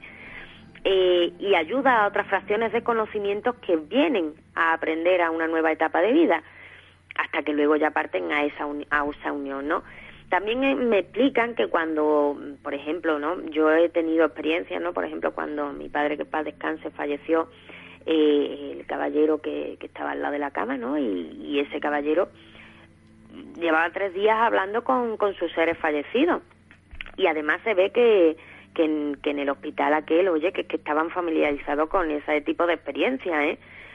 Entonces, pues, nada, entonces ellos me explican que cuando, cuando una persona fallece, ¿no? Sus seres queridos, de, si esos seres queridos, ¿no? Que han fallecido antes que él anteriormente, han decidido en ese momento, en su momento anterior, eh, seguir en la evolución espiritual o en, o en, en vida, ¿no? Eligieron el camino espiritual, realmente sí van a tener, entre comillas, permiso para poder venir a guiar ¿no? a, a, esa fracción de conocimiento que se marcha. Pero si no es el caso, ellos me hablan de, de, unos, de unas entidades custodias que son los que vendrían a guiarte a, eh, bueno, en esa nueva transición, ¿no? Que al fin y al cabo sería un nuevo renacer, ¿no? Porque mis guías dicen que la muerte no existe, sino que siempre es, un, es la antesala a una nueva resurrección, ¿no? Y que a lo largo, bueno, de, de esa vida, muerte, vida, muerte, vida, eh, de esas reencarnaciones, eh, es, oye, es lo que vamos aprendiendo, ¿no? Como ellos llaman lecciones, que no realmente no sería el término literal, ¿no?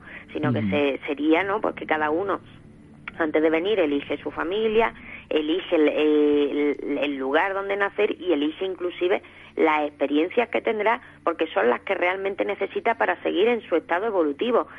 Que todo eso luego es más complejo porque a lo mejor hay, hay seres no que decidimos eh, que nos corresponde aprender determinadas cuestiones y luego pues entre comillas nos desviamos no de aquello que, que vinimos a aprender y tenemos que volver a, a, repetirlo no pero siempre están también ese consejo que, que va a ayudarnos que va a decidir cuál será también nuestro próximo paso independientemente de nuestro libre albedrío. Nos parecen muy interesantes las explicaciones que, que nos estás dando pero ¿qué nos podemos encontrar en tu nuevo libro? Bueno, en el Maestro de los Tiempos eh, los dos libros no son sumamente profundos porque lo que pasa que bueno yo considero que Avisos del cielo eh, fue la base no que a mí a nivel personal me dio paso a, a conocerme a mí misma a integrarme con ese todo y, y, a profundizar en él no entonces en el maestro de los tiempos también mmm, independientemente de que se hayan ampliado eh, inquietudes que, que o esas lagunas no como he comentado que me quedaron con, con las primeras preguntas que realicé en mi guía, eh, también es cierto que, que, mis inquietudes han ido cambiando y se han vuelto más eh, trascendentales, ¿no? En este caso, más espirituales. Entonces, uh -huh. vamos a lo que vamos a encontrar realmente es eh, la esencia, la esencia de, de nuestro yo, da igual de donde sea, de este mundo, de otro plano, da exactamente igual, ¿no? En su búsqueda, en ese recorrido por las distintas eternidades, ¿no? O como mis guías lo llaman, ¿no? Esos despertares del universo, eh, hasta poder algún día poder formar parte de esa infinitud. Es decir, hasta ahí, hasta ahí nos va a ir eh, acercando, ¿no? Digamos, uh -huh. un poco el maestro de los tiempos. Todo eso de, de la mano de, de mi maestro Inar, como he dicho antes, ¿no? En una experiencia presencial. Es decir, hablo de, de yo he visto a mi maestro Inar como un ser de carne y hueso que se aparecía y desaparecía a su antojo. Es decir, y, y, bueno, todo eso viene ahí narrado tal cual yo lo he vivido en el Maestro de los Tiempos y, y, y esa experiencia ¿no? que, que yo tuve con, con la Isla de la Luz, de un, una isla continente que, que bueno, tuve el, he tenido el privilegio ¿no? de, tener esa gran experiencia con mi maestro, con mi maestro Jim. Y, y estamos hablando de, de, una isla que estuvo hace 30.000 años y que, oye, bueno, he tenido la suerte de poderla ver en sus tres etapas y, y, ahí está todo explicado, narrado, tal cual, de nuevo, como, como lo he vivido y, y como lo, lo he recibido, sin modificación y, y bueno, al alcance ¿no? de, de todas las personas que estén interesadas. Virginia Dharma, ha sido un placer de verdad que haya estado esta noche con nosotros porque eh, la gente que nos está escuchando, habrá gente que, que se crea realmente sobre todo ese contacto y gente que no, pero yo me quedo sobre todo con el mensaje que has dado. Y con eso me basta.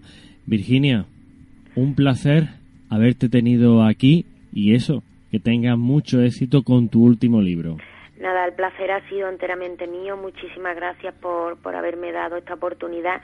Y nada, ya para finalizar me gustaría pues acabar con una premisa de Aristóteles, ¿no? Que decía que, que la esperanza es el sueño hecho por gente despierta.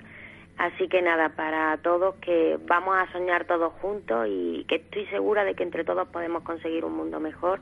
Así que nada, adelante, ¿no? Opino igual que tú, Virginia. Muy buenas noches.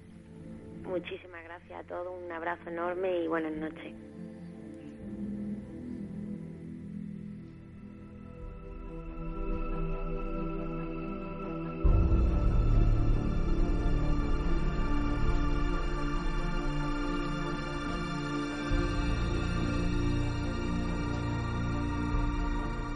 Bien, ha sido muy interesante eh, las explicaciones que nos ha dado nos ha dado Virginia Dharma. Y sobre todo me quedo con su mensaje, pero tenemos aquí unos libros, unos libros muy, no sé, muy, muy añejos y que me teletransporta a los años 70, a los años 80. José Luis nos lo ha puesto justamente encima de la mesa, como no, lógicamente. Y, y bueno, ¿cuáles son sus títulos? Bueno, pues para empezar, eh, una pequeña joya del pasado con la cual muchas personas se introdujeron en, este mundo, en esto que yo llamo los intermundos, ¿no? en, el tema de los extraterrestres, del pasado también. Eh, de Jacques Bergier, el famoso libro Los extraterrestres en la historia. Este es el primero que leí de todos, ¿no? Y por supuesto, cómo no, el famoso Erich von Daniken y su, sus teorías sobre los extraterrestres en la antigüedad, que ahora están últimamente tan, tan en boga por precisamente eh, por lo que es eh, sobre todo los programas del canal de historia y National Geographic que lo están poniendo otra vez de manifiesto. Eh, este concretamente es la respuesta de los dioses. son libros que, como tú dices, tienen un, un sabor añejo y que Hoy, pues bueno, en, manos de un lector avezado mm, encontrará muchas cosas dentro de ellos que le sorprenderán. Otras ya están de alguna manera un poco manidas y ya sabemos, por ejemplo, en, este caso Eric von Daniken, que, que bueno, que tenía unas teorías muy románticas de lo que era el pasado, ¿no?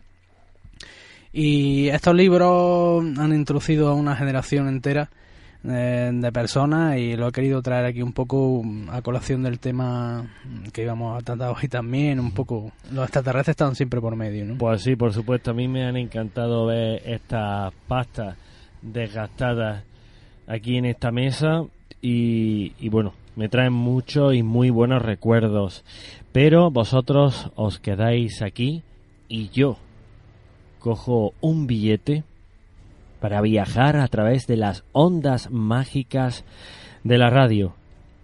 Allí me espera la provincia de Cádiz, mi amigo y maestro Ángel Carretero. Y ojo, no se muevan porque quiero que pasen mucho miedo con Teo Rodríguez.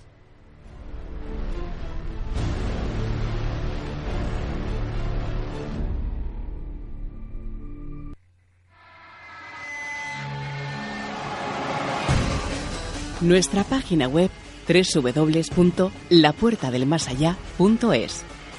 Nuestro correo electrónico lapuertadelmasallá@libe.com.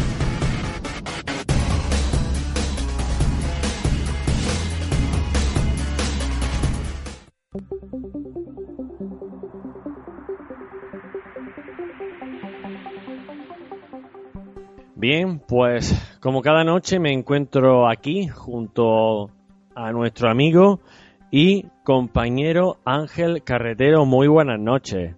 Muy buenas noches, Moisés. Bien, ¿de qué nos va a hablar esta semana? Porque la semana pasada nos adelantaste algo, pero yo quiero que nos refresque a todos la memoria. Pues algo que ya llevaba yo un par de programas mmm, intentando hablar, pero por circunstancias había cosas más interesantes. Mm. Eh, sobre la desclasificación OVNI en España. Venga, ¿qué nos tienes que contar? Pues si te parece bien, Moisés, vamos a, a comenzar por el principio, y es eh, la ley de secretos oficiales española, sí. que es una ley un poco ambigua y eh, deja a criterio del político de turno o del militar del turno el calificar con secreto, reservado o confidencial. Y también deja al libre albedrío de quien corresponda su desclasificación. Sí. Lo único que está muy claro en la ley es que el gobierno español no puede desclasificar nada que otro gobierno haya clasificado. Es lo único que está claro. Lo demás lo deja a criterio de o del militar de turno según proceda o del político de turno. El clasificar o el desclasificar. Y no existe, no es una ley de plazos, porque eh, la inmensa mayoría de los expedientes OVNI que se, ha des, que se han desclasificado en Europa o en América sí. ha sido de forma automática, en el sentido de que la ley, la correspondiente ley de secretos oficiales, dice que transcurrido X años, automáticamente se desclasifica. Uh -huh. O como ocurre, ocurre en Estados Unidos, eh, existe una ley de libertad de información y mucha gente hace, eh, invocando esa ley ha conseguido desclasificar expedientes a veces relacionados con el fenómeno OVNI, a veces no relacionados con el fenómeno OVNI. Eso no existe en España. Aunque de alguna forma estamos, eso, en manos de que caigamos en gracia, entre comillas, al militar o al político de turno. Pero mira, eh, Ángel, yo tengo una pregunta para ti. Eh, ¿Por qué se clasifican esos documentos? Porque realmente nuestro ejército no sabe eh, qué tipo de, de, qué tipo de objetos pueden ser los que están sobrevolando los cielos españoles en este caso. No, no. Se clasifican por la metedura de pata de un señor que de todo es conocido. Que entre comillas se hace con una serie de papeles que no debería de hacerse. Ya. Yeah. Y un general propone la clasificación. Uh -huh. Así de claro. ¿Eh? Es decir, es que fue así. No hay más vueltas de hoja. Y después, gracias a la labor de una serie de señores, que no vamos, hay polémica de quién se atribuye la desclasificación, de quién no se la distribuye, pero con tu permiso, Moisés, sí. me gustaría no entrar en esa polémica. Perfecto, perfecto. El caso es que la documentación OVNI obrante en poder del ejército español cae en manos del antiguo mando operativo aéreo uh -huh. y procede a la desclasificación a lo largo entre, de, tardaron entre dos y tres años en desclasificar todo lo que llegó a su poder uh -huh. y de todo es conocido. Entonces, la pregunta es, ¿se ha desclasificado todo lo relacionado con el fenómeno OVNI que obra en poder de las autoridades españolas? No. Efectivamente. No. No se ha desclasificado. Se ha desclasificado todo lo que cayó en poder o siguiendo las instrucciones del Ejército del Aire, cayó en poder del, del antiguo mando operativo aéreo. Ya. ¿Qué, eh, ¿Dónde está lo que no se ha desclasificado? Esa es la pregunta del millón de euros, Moisés. Efectivamente, porque mm, fíjate, Ángel, que yo, mm, digamos, tengo información eh, sobre el tema y eh, hace ya, te estoy hablando, mm, no sé si fue último, último de los años 90, principio de, la, de del siglo XXI, eh, en el 2000 y poco, se realizó un, documental sobre el tema ufológico y además se hizo eh, con cámara oculta. Y al parecer estuvieron los reporteros hablando con una secretaria que trabajaba en, en, el ministerio, bueno, en, sí, en el ministerio de defensa, si no recuerdo mal, no sé si era en el ministerio de defensa o en, en el tema, o sea, en, la oficina del ejército del aire. Y esta mujer comentaba que muchos de los documentos OVNI llegan hasta tal punto de no interesar, no de no interesar, cuidado, sino de ser tan rutinario que ya lo que parece anormal llega a, convertirse en, algo normal que automáticamente esos documentos se tiran a la basura, se tiran a la papelera. Bueno, Moisés, permíteme que, que te corrija. Sí. El Estado, las autoridades, no tira a la basura ni el papel higiénico usado. Sí. Todo lo guarda. Todo lo guarda. ¿Dónde está el problema? Para poder acceder a esa información. El saber dónde lo han guardado. ¿Eh? Es decir, el saber dónde lo han guardado. ¿Eh? Si llegamos a saber dónde han guardado un expediente o un papel relacionado con el fenómeno ovni, sí. Y sabemos a qué puerta llamar, tardaremos 15 días, un mes, mes y medio. Pero nos entregarán copia de la documentación. Si no sabemos dónde está guardado ese papel, por mucho que protestemos o por mucho que rebusquemos, no lo vamos a encontrar. Ese es el problema. También ha podido ocurrir que la autoridad que haya intervenido en su día haya estimado que esa documentación no está relacionada con el fenómeno OVNI y por tanto no lo ha remitido a la, al ejército del aire. Sí. ¿Eh? Y puede incluso que nunca haya sido clasificado, que esté clasificado como rutina.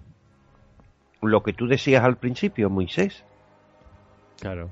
Mira, ejemplo de esto, de esto hay mucho. Eh, al principio de esta temporada yo hablaba de un encuentro con humanoides, con una pareja de humanoides en la provincia de Huelva, eh, que fue protagonista una chica, Seferina Vargas. Sí, sí. Yo no sé si tú te acordarás.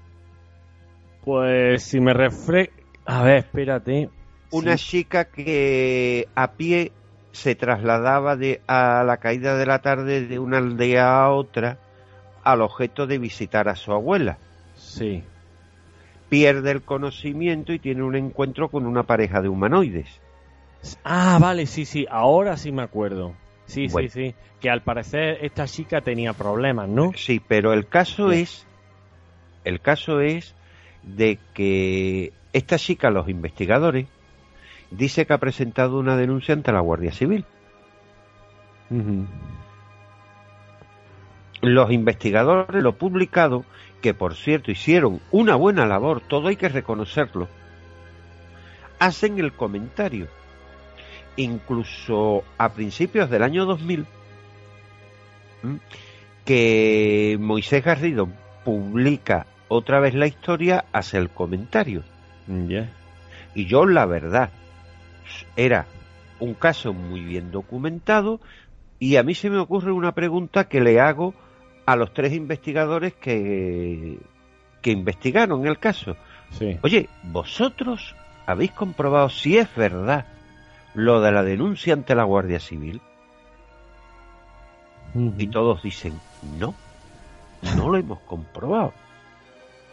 Y oye, mira, mm, eh, lo que yo pensé, ¿qué pasa? ¿Que os da miedo hablar con la Guardia Civil entre comillas? Tomé nota y un día que estaba por Huelva, no se me ocurre otra cosa que solicitar ser atendido por el teniente coronel jefe de la comandancia de la Guardia Civil.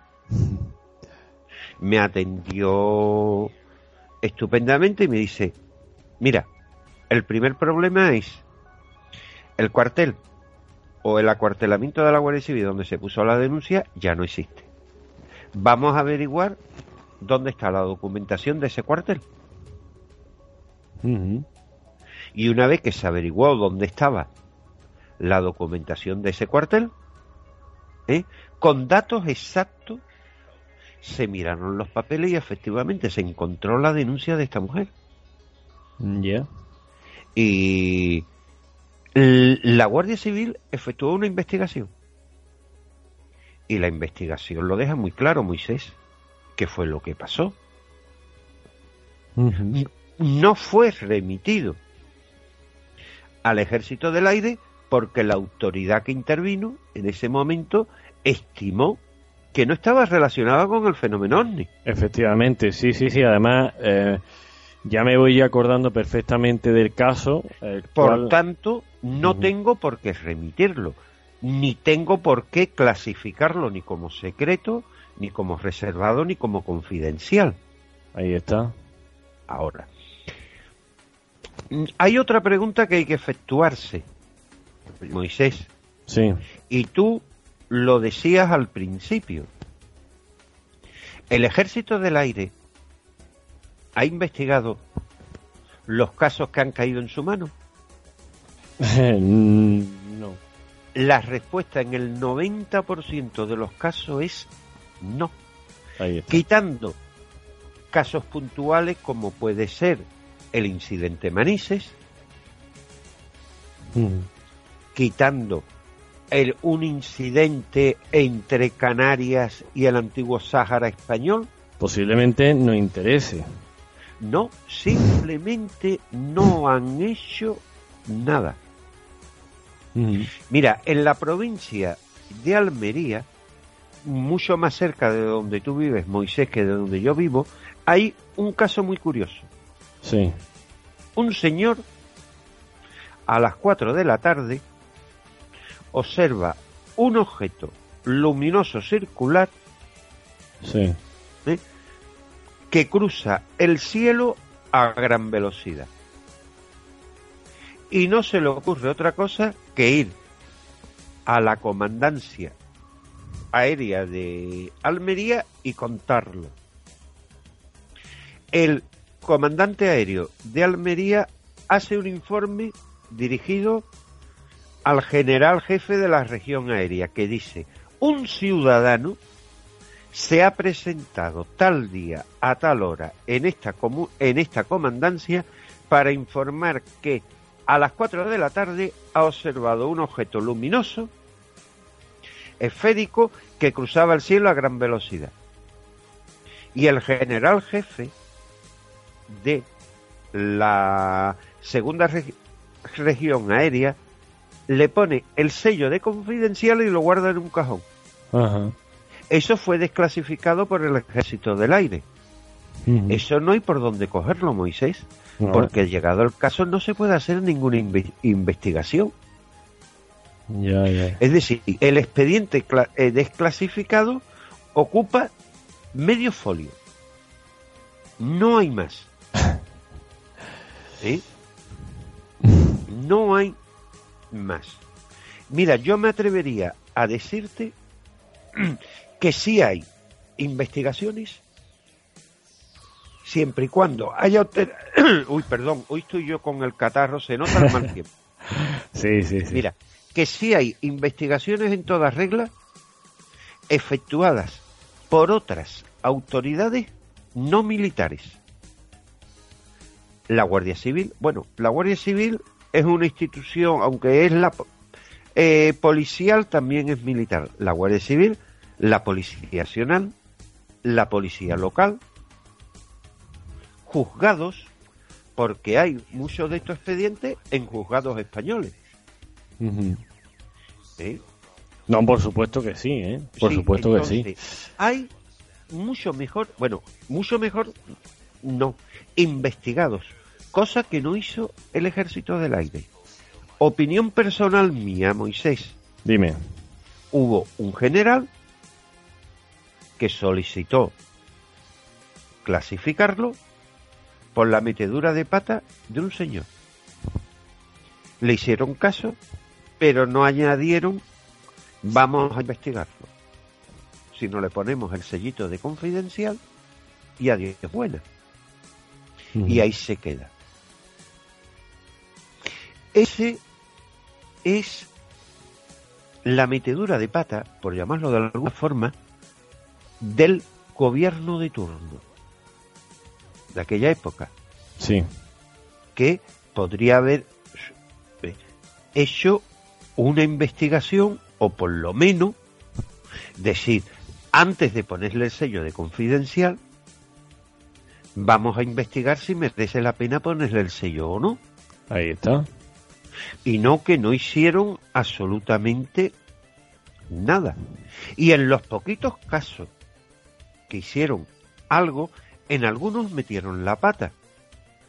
El caso más sonado, por llamarlo de alguna forma, en la provincia de Cádiz y en concreto en la línea. Que una noche, en el año 68, el sargento de guardia y los dos soldados informan que eh, a unos 3.000 metros de altura los ha sobrevolado un gran objeto triangular que intercambiaba las luces entre sus vértices. ¿Eh? Sí. El, el informe es firmado, está firmado por el sargento de guardia y los dos soldados que se encontraban de guardia, llega a poder, bueno, llega a poder, por decirlo de alguna forma, del general jefe de la región aérea y se le pregunta a Madrid, a la eh, estación de seguimiento Intanasa, si ellos pueden aportar algo. Y responden diciendo que no saben nada. Punto y final. Es desclasificado y acudiendo a los americanos, resulta que tienen toda la información sobre ese caso. Y fue la reentrada de uno de los cohetes de las misiones Apolo. ¿Eh? Que los americanos, amparándose, bueno, o quien solicita la información, amparándose en la ley de libertad de información americana, obtiene la información. Aquí no hicieron nada, ni interrogaron a los testigos de forma separada, ni se nombró juez instructor, que el juez instructor suele ser un oficial que estima que si hay de qué se trata el asunto, por lo menos lo califica. Entonces, ha sido, yo me atrevería a decir que la clasificación fue un enfado de niños. Tú me has pataleta. intentado, tú me has intentado quitar un caramelo, pues ya yo no soy amigo ni tuyo ni de tus amigos. A un enfado, Sí. una pataleta. una pataleta. ¿Sí? Hay, sí, otros gobiernos han calificado el fenómeno ovni Y se ha investigado muchísimo más. Que hayan llegado, que la investigación haya sido correcta, deje mucho que desear. Eso es harina de otro costal. Pero por lo menos lo han investigado. En España, quitando manises, lo que te digo de, del Sáhara. Y cuatro casos más, de los cerca de 200 expedientes. Desclasificados, no hay, no han hecho absolutamente nada. Que después, el no hacer absolutamente nada ha significado un trabajo para una serie de señores a lo largo de entre dos y tres años que lo han tenido que, que desclasificar. Que esos señores se podían haber dedicado a otras labores. Claro. ¿Eh? Es decir, en lugar de estudiar una documentación, si esto no tiene la menor importancia. ¿Eh? Entonces, eh, puede haber investigadores que opinen como yo, pueden haber, haber investigadores que no opinen lo que yo estoy afirmando, Moisés. Pero personalmente es lo que yo pienso, que en España la clasificación del fenómeno ovni fue eso, una pérdida de tiempo, simplemente. en fin. Eh, ya te digo, documentaciones que hay por ahí, efectivamente, hay muchas. Lo único que tenemos que saber es ir con datos exactos y saber en cada momento a qué puerta llamar. ¿Cómo actuará cuando llamemos a esa puerta? ¿Cómo actuará la, la autoridad de turno? Ahí está. Pues si estima que no tiene que ver nada con la seguridad y no se atenta contra ninguna investigación, turno y demás, deberá, bueno, deberá informar de lo que proceda. Mire, sí, existe un expediente, pero puede afectar una investigación en curso y yo no se lo puedo entregar. Vale, conforme. Que estima que puede eh, estar relacionada con la seguridad aérea. Debes remitirlo al ejército del aire. Que no lo estima. Mira, fuera del fenómeno OVNI, hay casos muy curiosos. Eh, en febrero se emitió por televisión un reportaje sobre el 23F. Efectivamente. El golpe de estado de Tejero. Tú sabes, Moisés, que las sentencias son públicas. Claro. Bueno, han transcurrido más de 30 años. Tú puedes acceder a la sentencia pero el sumario sigue siendo secreto. Claro. Porque lo ha calificado como secreto un gobierno de turno. Pero como muchas cosas. ¿Eh? Entonces es muy curioso. Y no puede ser, no se puede acceder al sumario. Que el sumario aclararía muchas cosas que quizás no aclare la sentencia. Por ejemplo, saber cómo se ha llevado la investigación. Eh, para llegar más lejos. Y no te estoy hablando de ayer ni de antes de ayer. Te estoy hablando de la época de los bandoleros. ¿Eh? Hay en Canarias un guerrillero o un bandolero, ahora no recuerdo el nombre, que fue juzgado en un consejo de guerra y condenado a muerte. Sí. De esto hace ciento y pico de años. El sumario del el sumario está calificado como secreto y está guardado en una caja fuerte y nadie puede acceder a él. Cosa curiosa, ¿no? Muy curiosa, pero bueno, como todo lo que pasa en este país y en otros países. Ángel, ya no tenemos más tiempo, nos hemos colado un poco y espero que la semana que viene nos traiga, nos, traiga más información a tu, a tu apartado. Por supuesto que sí, Moisés. A ver si buscamos algo y a ver si tenemos más noticias sobre el avión malayo que parece ser de que la información que, que hay durante esta última semana es que se ha estrellado en el mar. Efectivamente. Aunque en un lugar en dirección contraria a donde estaba, es decir, que el avión giró sobre sí mismo y está prácticamente, según parece, hundido en las costas australianas.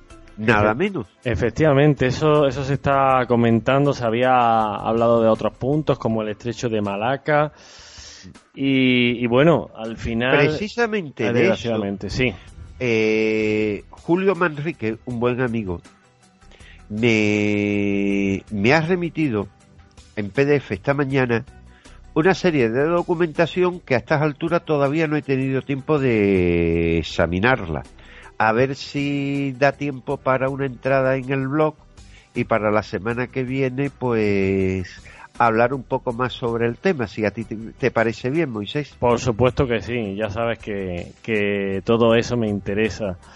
Ángel, muy buenas noches y hasta la semana que viene.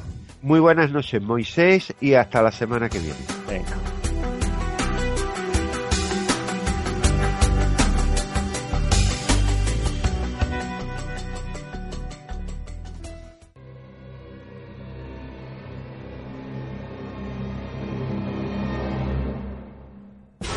Relatos de terror con Teo Rodríguez. Dirección Twitter arroba Teo Rodríguez con. Dirección página web www.teorodríguez.com.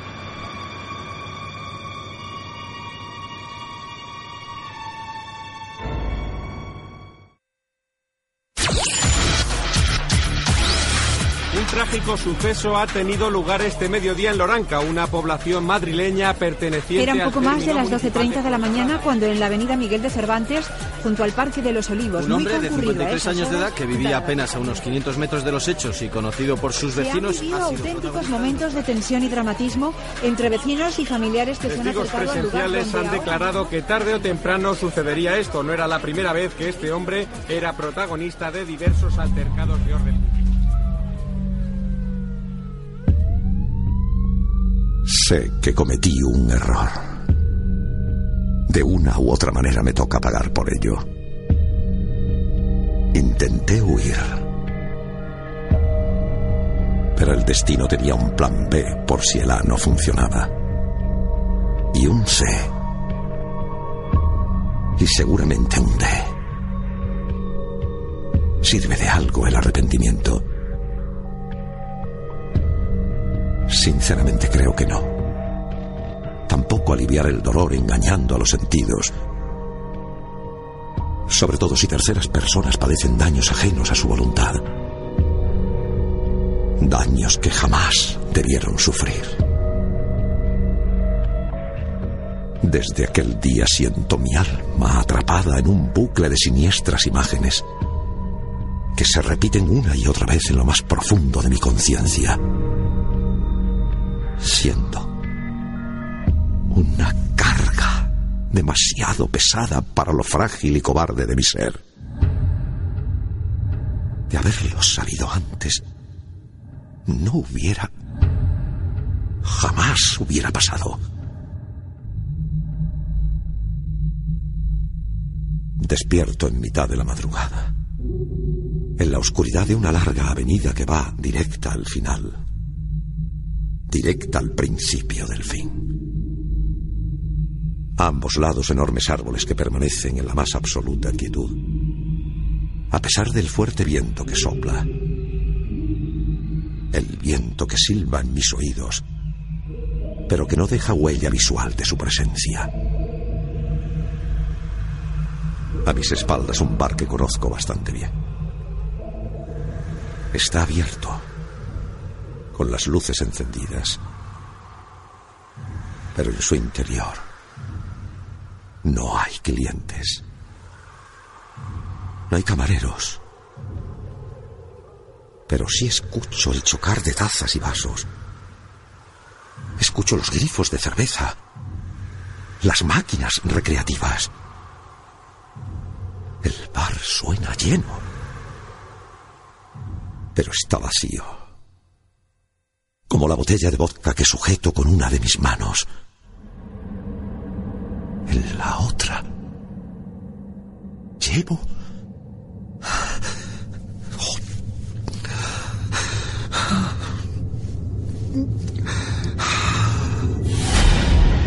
Señora, métase en sus cosas o acabará igual. Y esa señora asomada a la ventana, estática como una figura de cera, sin expresión, pero gritando con ira. Su voz turba mi juicio. O cierra la boca, o acabará como ese pájaro como esa paloma que a un par de metros zurea agonizante bajo una maraña de cristales, agitando sus alas espasmódicamente.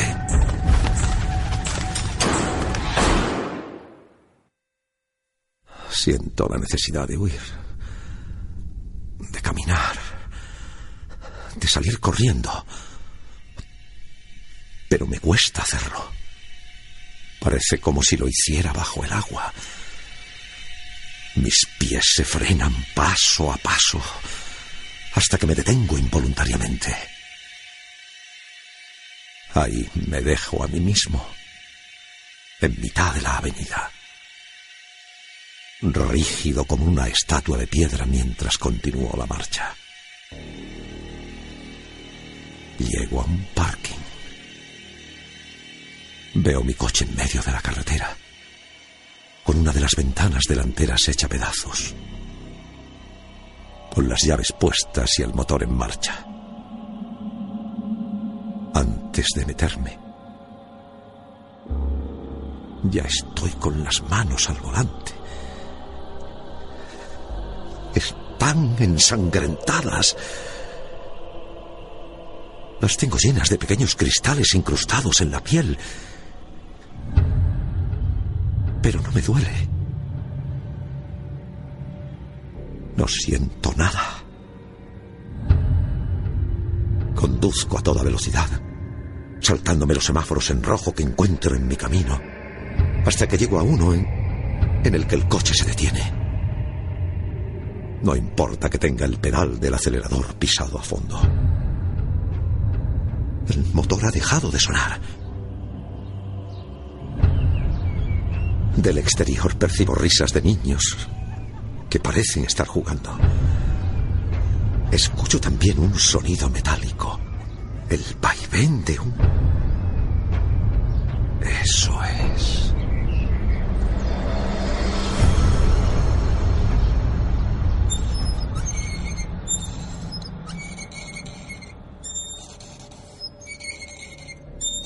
A mi derecha veo a un niño balancearse una y otra vez en un columpio. Lo hace solo, sin que nadie le impulse. Pero, ¿dónde están los demás niños? Oigo muchos más, pero no hay más que uno. Observado muy de cerca por una anciana enlutada que permanece sentada en un banco de madera embozada en un pañuelo negro, sujetando entre sus manos una pelota blanca, la misma que segundos después surge de entre unos matorrales, ahora teñida de sangre. La sigo con la mirada. Bote a bote hasta que un niño de tez gris y ojos tan oscuros como el ébano, está de pie delante de mi coche, la coge con sus manos El niño. Ah, Es el mismo del columpio. Columpio que ahora se balancea solo. La vieja ya no está en el banco. Me pregunto dónde se habrá metido. ¿Dónde habrá ido? Miro a un lado y otro. Miro los retrovisores exteriores. Miro el retrovisor interior y... Ni rastro de ella. Ahora tampoco del niño, que ha desaparecido de la carretera. Pero fuera, junto al coche, mirando al suelo, con una mano apoyada en el capó para mantener el equilibrio y otra sobre el rostro, estoy yo. Yo mismo. Mi cara habla sin soltar una palabra. En ella veo desesperación. Veo terror. ¿Qué ven mis ojos que hace que me sienta así? La curiosidad hace que salga del coche para ver lo que ven mis propios ojos.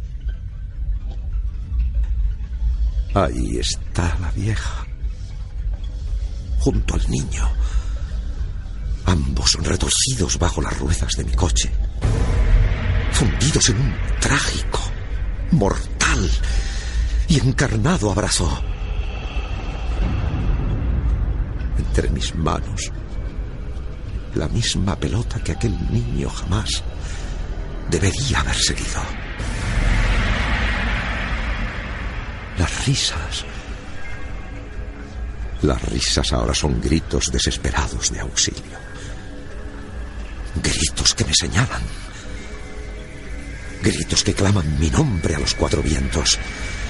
Vientos que ahora sí retuercen al límite físico los árboles y airean lo cobarde y despreciable de mi alma.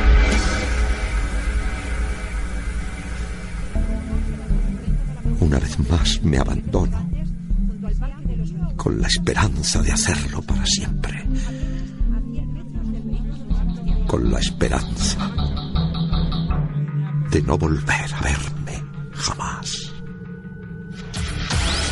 Cuatro víctimas mortales es el trágico balance de los fatales sucesos acontecidos este mediodía en el barrio de Loranca, en Madrid. Sebastián Muñoz, de 53 años, un exagente expulsado del Cuerpo Nacional de Policía tras salir completamente embriagado de un conocido bar de la zona, la ha emprendido a tiros con Mercedes Millán, una vecina de 44 años, después de que ésta le recriminara Criminara desde la ventana de su vivienda la violenta actitud mostrada por Sebastián, que rompía botellas contra el suelo. Este, a continuación, huyó en su coche a toda velocidad, saltándose varios semáforos en rojo, hasta que en uno de ellos se llevó por delante a Marcos Gil, de 7 años, y a Isabel García, su abuela, de 67. Ambos fallecieron en el acto. Sebastián huyó del lugar de los hechos a su casa, donde se quitó la vida de un tiro en la cabeza.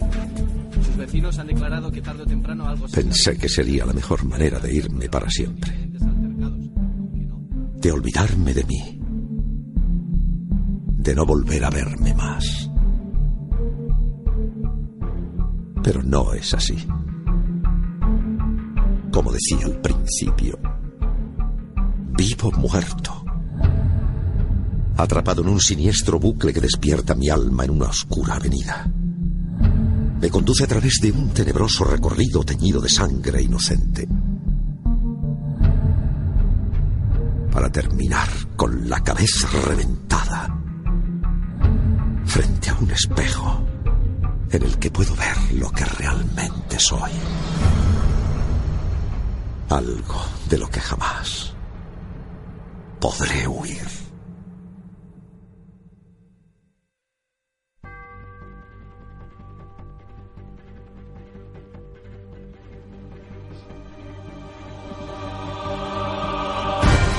Bueno, pues hemos llegado al final del programa. Muy buenas noches a todos, pero tengo justamente a mi derecha a una persona que apostó por nosotros en su día y ojalá, y ojalá ese día, ¿por qué no?, vuelva otra vez, como fue Trini Mejías de, de Radio Contadero. Buenas noches, Trini. Ha estado en todo momento con nosotros. Hola, buenas noches. Ha sido un placer eh, que estés con nosotros aquí en los estudios de Espiral Radio. Y, y bueno, agradecerte sobre todo ese apoyo que, que tuvimos de parte tuya. Fue un placer trabajar con vosotros, fue todo un honor y, y ojalá, ojalá Radio Contadero vuelva a, a resurgir y, y vuelva a tener a la puerta del Maya en, en, en las ondas también. Efectivamente, ojalá, porque por supuesto que podéis contar con ello. Helen, muy buenas noches. Muy buenas noches, nos escuchamos la semana que viene. José Luis Nostromo, muy buenas noches. Buenas noches, Moisés, y feliz descanso a nuestro oyente. Y Mari Carmen, buenas noches. Buenas noches a todos. Gracias a todos los que habéis estado esta noche aquí participando en el chat. En el chat, por supuesto. Cristina, muy buenas noches. Muy buenas noches y ya sabéis que la semana que viene más y mejor. Efectivamente. Y aquí tenemos a estos dos invitados que, bueno, espero que se lo hayan pasado bien o, medi- o medianamente bien. Sí, la verdad es que sí. Que muchas gracias por habernos invitado a, a compartir estas tripas de vuestro programa y muchas gracias.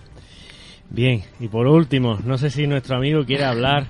Pues nada, que me ha encantado estar aquí escuchando, que me ha parecido el programa fantástico y que sigáis así de bien y sobre todo culturizando a la gente de esta forma. Buenas noches.